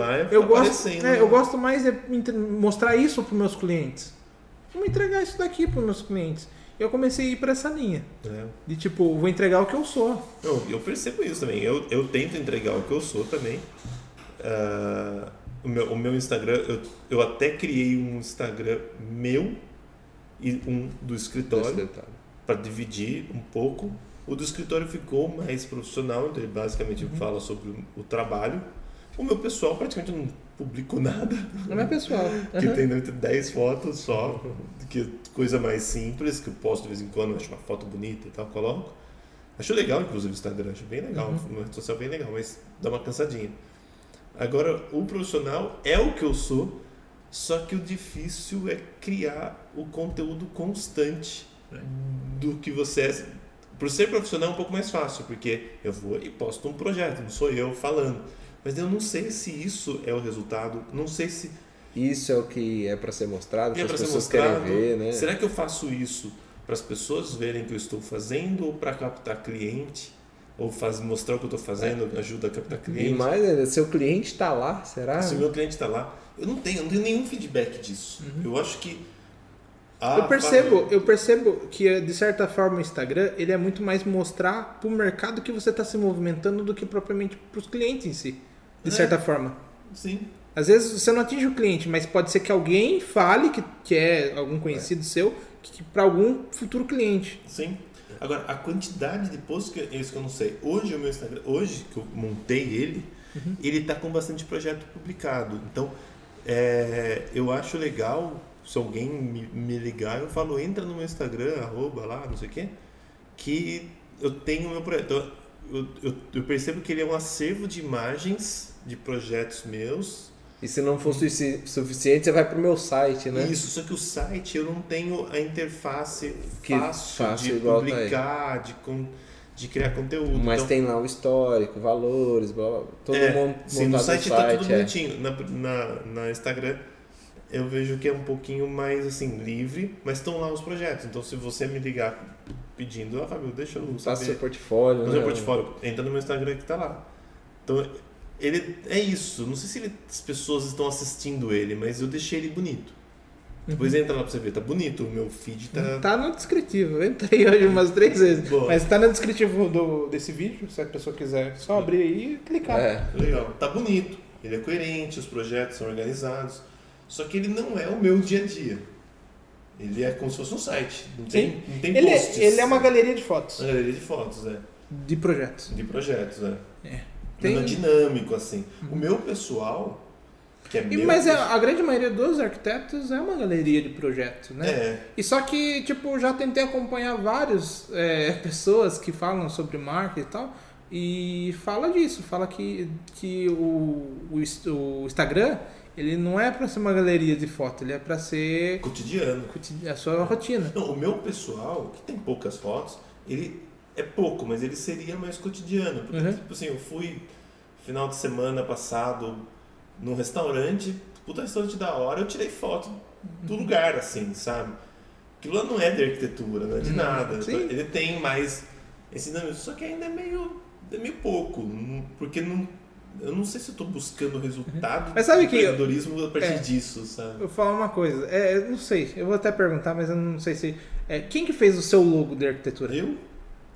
Eu vou falar que o- design e o marketing em si, ele tem uma grande dificuldade no nicho de arquitetura. E de, de construção não, tem muitas construções, tipo construtor e tal, ele atinge legal. Mas o de arquitetura, eu acho que por envolver um pouco de criatividade, essas questões também, eu vejo que todo o mercado de, de é, design gráfico, de coisas, é, de, de, de marketing, ele tem uma dificuldade para atingir o mercado de arquitetura. Porque assim, Sim, eu, eu, eu particularmente, eu antes de abrir minha empresa, eu procurei três empresas para fazer todo o logo e tal, destinar, paguei, tive que romper contrato com as três, cara. Não ficou legal? Não ficou legal e um já tinha o logo, já tinha toda a arte, e ele só precisava tocar, me, me ensinar praticamente ou fazer a parte do marketing, divulgação. E cara, qual que era a ideia deles? Pegar uma imagem que não é minha para poder divulgar. Eu falei, ah, mas você não foi. Mas eu falei, ah, mas eu tenho aqui projetos e tal. Ah, mas a gente não sei o que, tipo, é, precisa ter uma rotina, um cotidiano, que talvez não, não dê a imagem e tal. Eu falei, ah, mas daí não é eu. Sim. Eu tô pegando uma imagem de terceiro para me beneficiar. O do Inloco, quem que fez? O novo fui eu que criei. Ficou bom esse. Na verdade foi assim, né? Eu desenhei no software, mas É, a gente é. teve um, por, pelo WhatsApp. Bota assim, faz assim, é, eu faz fiz, assado, eu vamos fiz uma ideia, daí o Rafael, ah, achei legal assim, de, de repente mudar aqui, e a gente foi fazendo junto. Eu achei que isso ficou legal. O meu logo foi eu quem fez. Uhum. Achei que ficou bonito, mas eu não sei se é Eu é marketingmente falando Uhum. tá bom. Mas o que eu fiz, que eu achei que eu mandei bem, que eu fiz o meu site. Ah, é? É, eu que entrei na ferramenta de fazer site e aprendi a mexer no negócio. É, o meu site é, design. fui eu que fiz também. Foi você que fez Foi. também? Eu fiz o todo o site. É, eu fiz nesses Wix da Wix. vida. é. É, o eu meu fiz não um- era no Wix, mas eu fiz num. Só que eu achei que ficou bom, cara. Eu gostei de ter aprendido a fazer esse negócio. É, é, o Wix, é, eu- Eu fiz o meu HostGator, HostGator, Ah, você compra já o. o construtor de ah, sites tal. tudo lá, é. Cara, você tem uma variedade de edições interessantes. fiz bastante coisa. Mas eu não fiz comigo porque eu não queria contratar alguém. Eu adoraria contratar alguém. Mas eu não consigo achar alguém que queira fazer. Eu não sei se eu tenho que pesquisar mais ou pagar mais. Mas é por causa disso. Também já contratei gente. Não, gost... não, não foi. Não, não- o flow não foi eu legal. não sei cara. dizer, cara, eu não sei dizer o ponto, mas ele tem essa dificuldade nesse E olha, e olha que. E não é só eu, não. Outras Não. pessoas já falaram pra mim. Sim. O, o negócio das minha, da, da, da minha vida social, o negócio de música, eu também não consigo achar nada legal que não seja o que eu faço. Não que o meu é melhor que os outros, é que é meio que único só, não tem não tem outros. A pessoa não vai conseguir entender o que eu tô querendo. Sim. E eu adoraria conhecer alguém que entenda.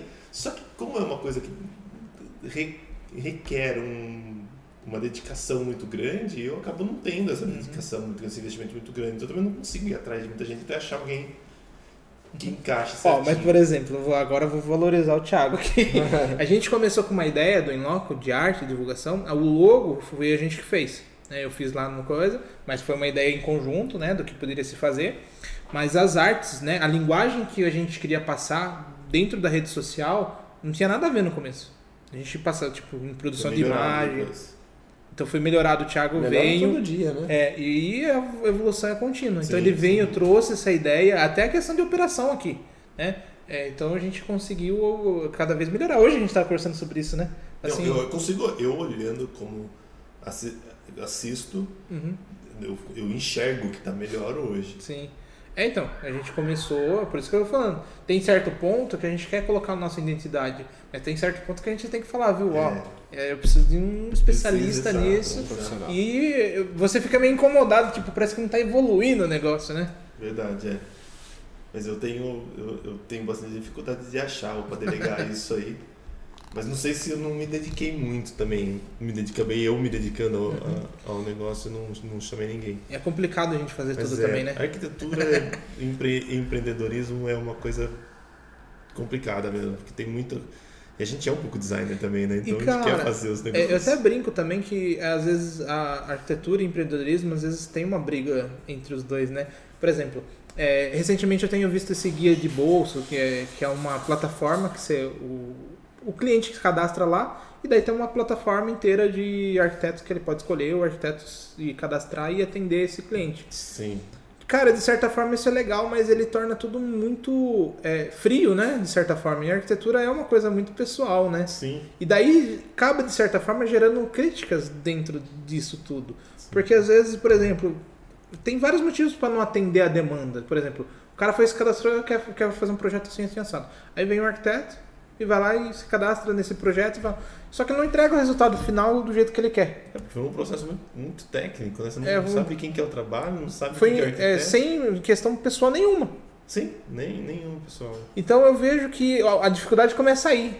É, por exemplo, isso seria um empreendimento que funciona em qualquer outra plataforma. Você vê, uma comida, você pede pelo aplicativo e tá lá seu lanche. Uhum. Mas na parte de, de um projeto de arquitetura e tudo mais, isso é muito mais difícil de acontecer.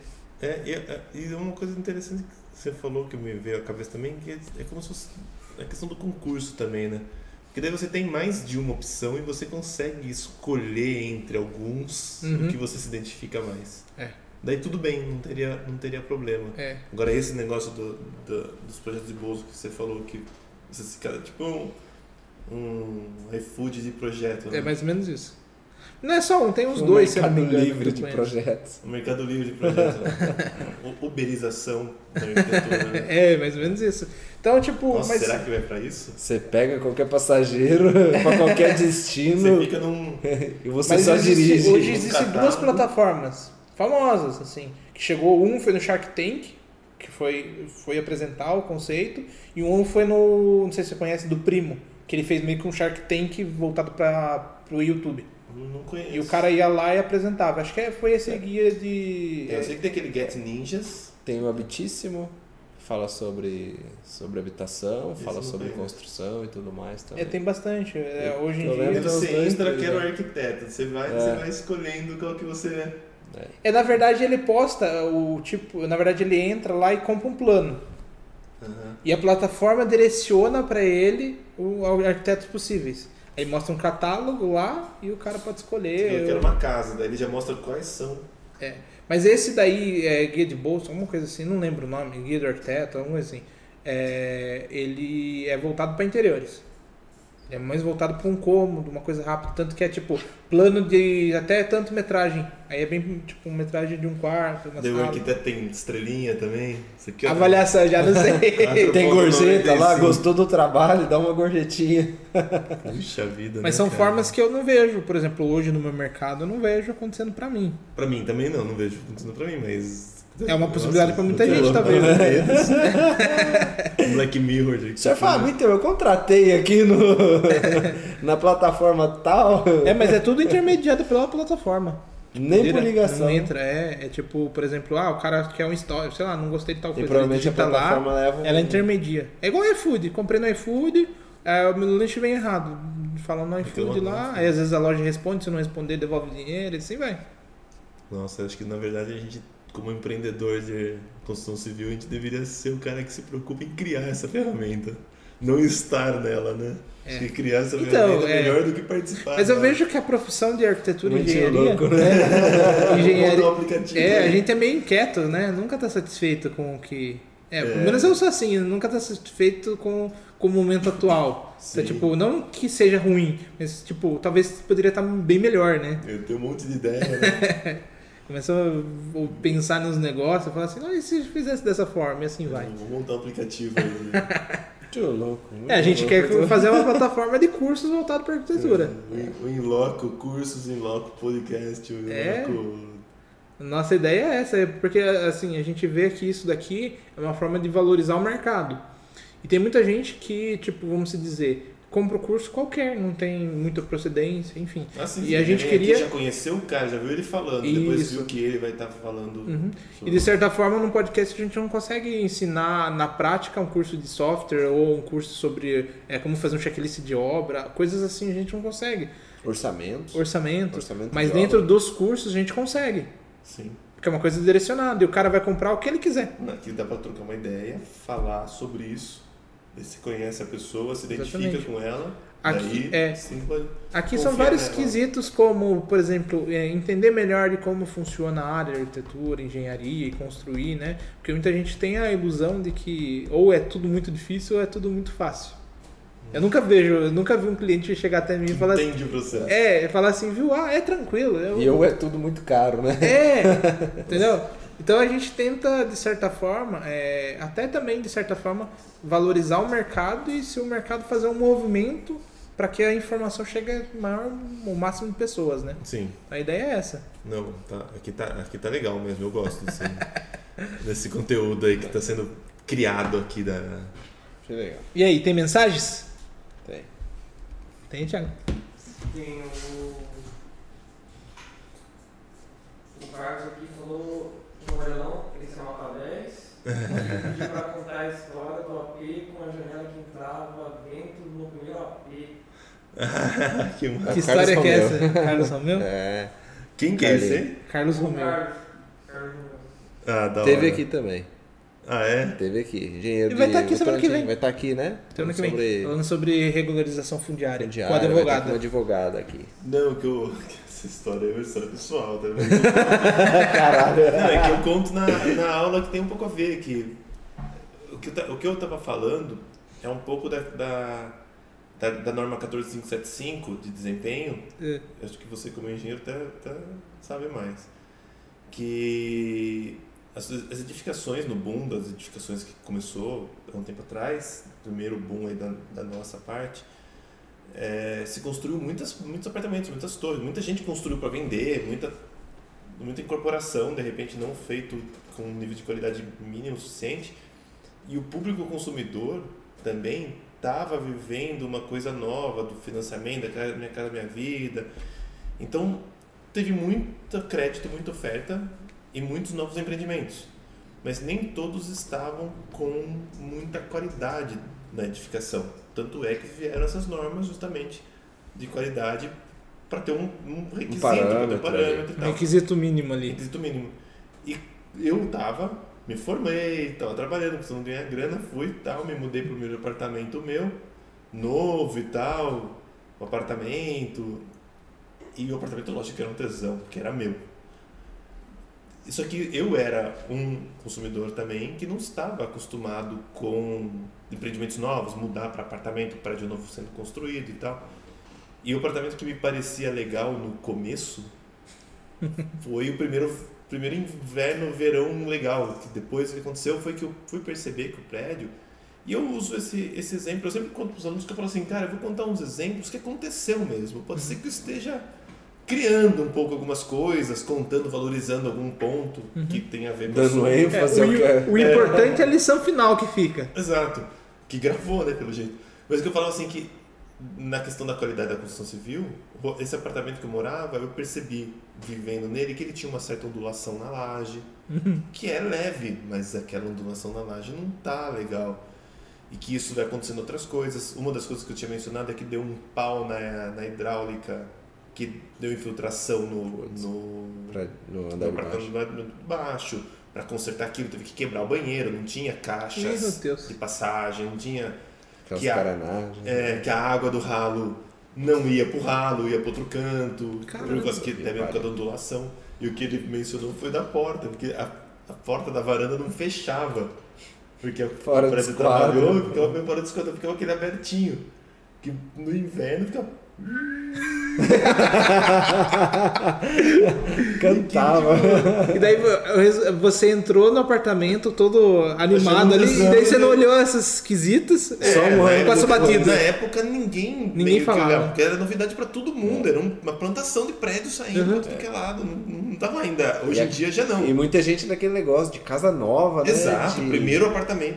Depois, quando eu fui pro próximo, vamos dizer, primeira coisa que eu vi é água, ia pro ralo, ser manutenção numa parte hidráulica era mais fácil, se a janela fechava, abria, essas coisas. Caramba! Que você fica mais maduro, o mercado ficou mais maduro. Uhum. Tanto é que veio uma regra como essa que não existia antes. E, e hoje existem pessoas que fazem recebimento de apartamentos. Sim, existe esse tudo mais, serviço, né? é, é, é bem comum. Então foi isso que o, O Carlos aí. que mencionou aí, que eu mostrava em aula para mostrar as É. coisinhas de erros de obra. sabe? Tem alguma coisa aí, Thiago? Ele falou que. Acho que ele falou de um comentário antes que tava falando. Você estava comentando alguma coisa. Ele falou que o famoso orçamento para maquiar a casa é Não. igual ao vizinho. Famoso orçamento. Ornamento. Ornamento. Ornamento. Ornamento. Ah, ah, sim, foi da fachada que a gente tava da comentando, né? fachada. Pra fica. maquiar a casa igual do vizinho. Que a- planta é praticamente a mesma, você faz uma questão da estética Cara, da e fachada. pior que tem vários condomínios aí que às vezes entra dentro de uma planta aí, de uma casa, né? Você vê a planta é a mesma coisa, só mudou a fachada. Sim, Região então. do Éden Cajuru, meu, o cara só espelha e muda a cor. muda a cor, né? É, espelha e muda a cor. Faz um pezinho a mais ali, né? Muda a janela, a porta ali já tá é bom. três quartos, dois quartos, é o que ele quer saber, meu. Que ele vai crescer pro fundo. A fachada é a mesma coisa. Mas eu tenho tanto. Tipo, em casa, vai ser praticamente, vamos dizer assim, no médio, três quartos, cozinha, sala, banheiro. O programa é meio parecido pra casa. Daí você coloca o recuo frontal, o recuo lateral, a altura máxima. Só sobrou mesmo uma brincadeirinha de fachada pra. Sobrou um quadrado aí, ali pra Bruno? você resolver o É, local, tudo. Os condomínios são todos iguais, É. meio que tem muita rigidez. É um terrenozinho que dá uma mudada. É, recentemente, num condomínio, eu fiz os seis projetos. Graças a Deus, consegui fazer um pouquinho. É, dois foram meio parecidos. Mesmo, mesma, mesma sequência de. É, o perfil do terreno era muito Os parecido. dois são pra cima, os dois têm É, 12 mas o, um, os outros foram bem diferentes do outro, assim. Até 30. na Se verdade. pega um terreno diferente, já facilita um pouco. Sim. pra- Aí já, mudar. já muda um pouquinho. Mas é. O perfil do condomínio em si que eu tô falando é quase a mesma coisa tudo. É, é, você entra, muito. você olha assim, é a mesma coisa. Não, você vai nos condomínios aqui. É... é- E vou te falar que os clientes, às vezes, é pré-requisito deles ser parecido. Sim, que é igual. Tipo, referência dele, ah, ó, é igual essa casa, achei que legal essa casa aqui. Gostei daqui. então é. Não sei se isso é bom ou ruim pro mercado, de certa forma. sim, sim. Mas é, tem isso mesmo. Bastante, né? É isso? Acho que é isso. Tem alguma coisa? Aí. Tem? Não? Fechou? Fechou? Deu 10 Cara. horas aqui. Deu já? Eita! Caramba. É, deu 10 horas. Eu, eu, eu queria ter deixado ligado aqui pra ficar vendo, mas esqueci de fazer isso. Mas, cara, a gente tem que agradecer por você, de novo, novamente, estar Imagina, aqui com a gente. Comigo aí. Papo super legal sempre, né? Sempre. Que, que vem aqui. Vai precisar de mais gente, igual você, assim. né? Manda pra Boa. nós aí. Boa. E a gente precisa conversar mais com professores também, precisa de dar uniso, enfim. Ah, eu falo com a turma lá, vejo todo mundo gente manda, boa. manda pra gente, fala assim, "Meu, o pessoal tá precisando lá. Faz o meio de campo, né?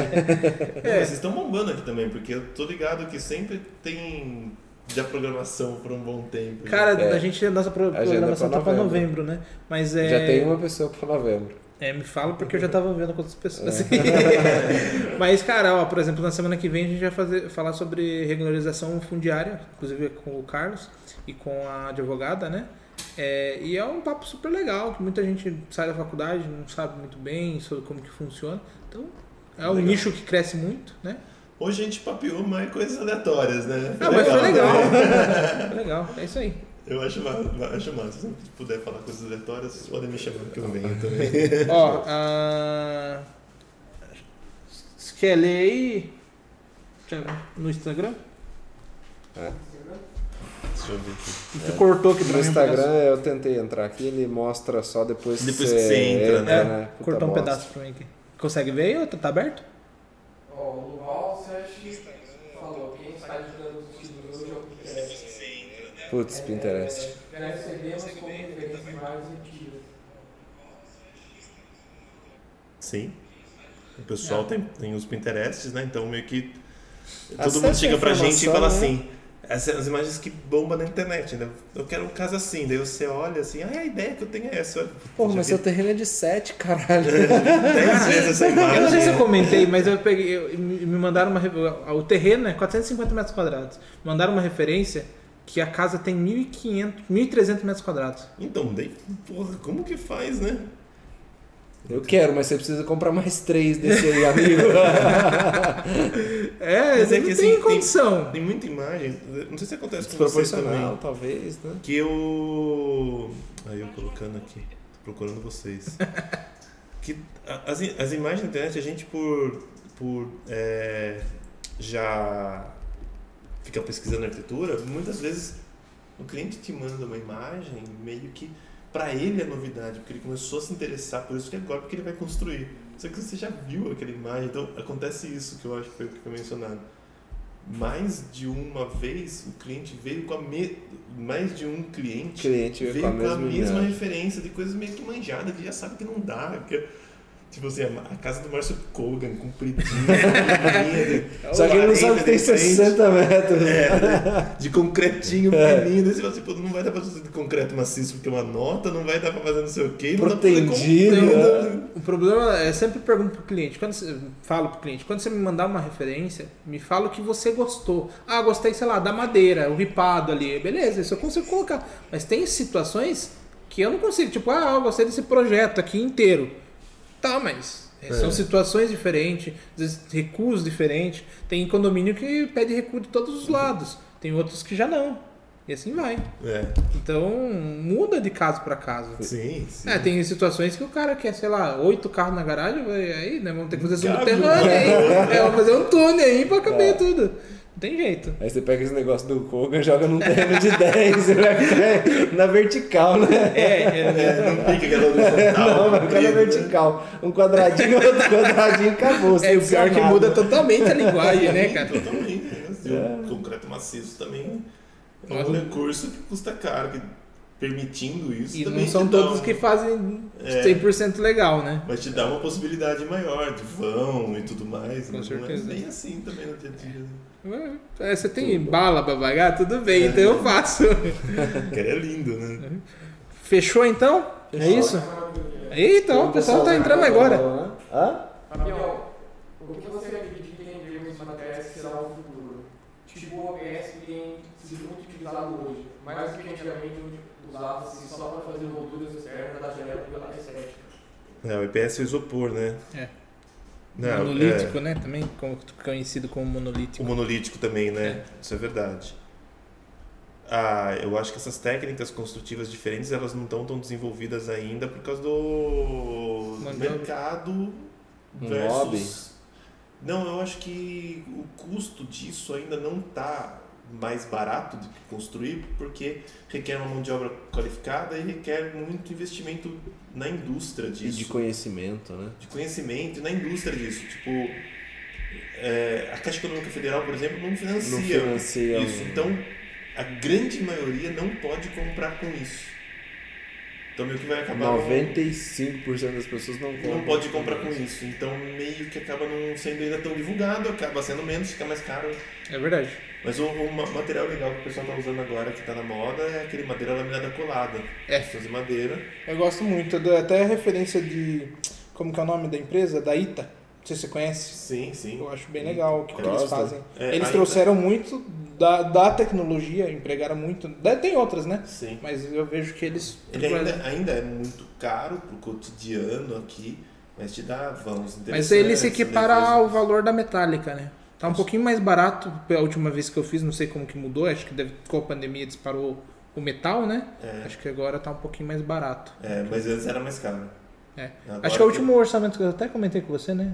Mas faz tempo já. O último orçamento que foi feito. Eu fui- acho que só de estrutura, falando de estrutura, acho que era 550 metros quadrados, dependendo de- da metragem quadrada da casa. E o, e o aço tava 750. É, então, mas eu acho que o aço já aumentou e a madeira aumentou. A madeira. É. Não, isso eu tô falando antes da pandemia. Foi, acho que final de 2020, começo de 2021. É. Então, assim, é uma tecnologia legal, basicamente por causa da leveza, capacidade de tamanho de vãos e, E de tal, certa fica forma é lindo, um né? acabamento também já, né? Sim, fica lindo também, é.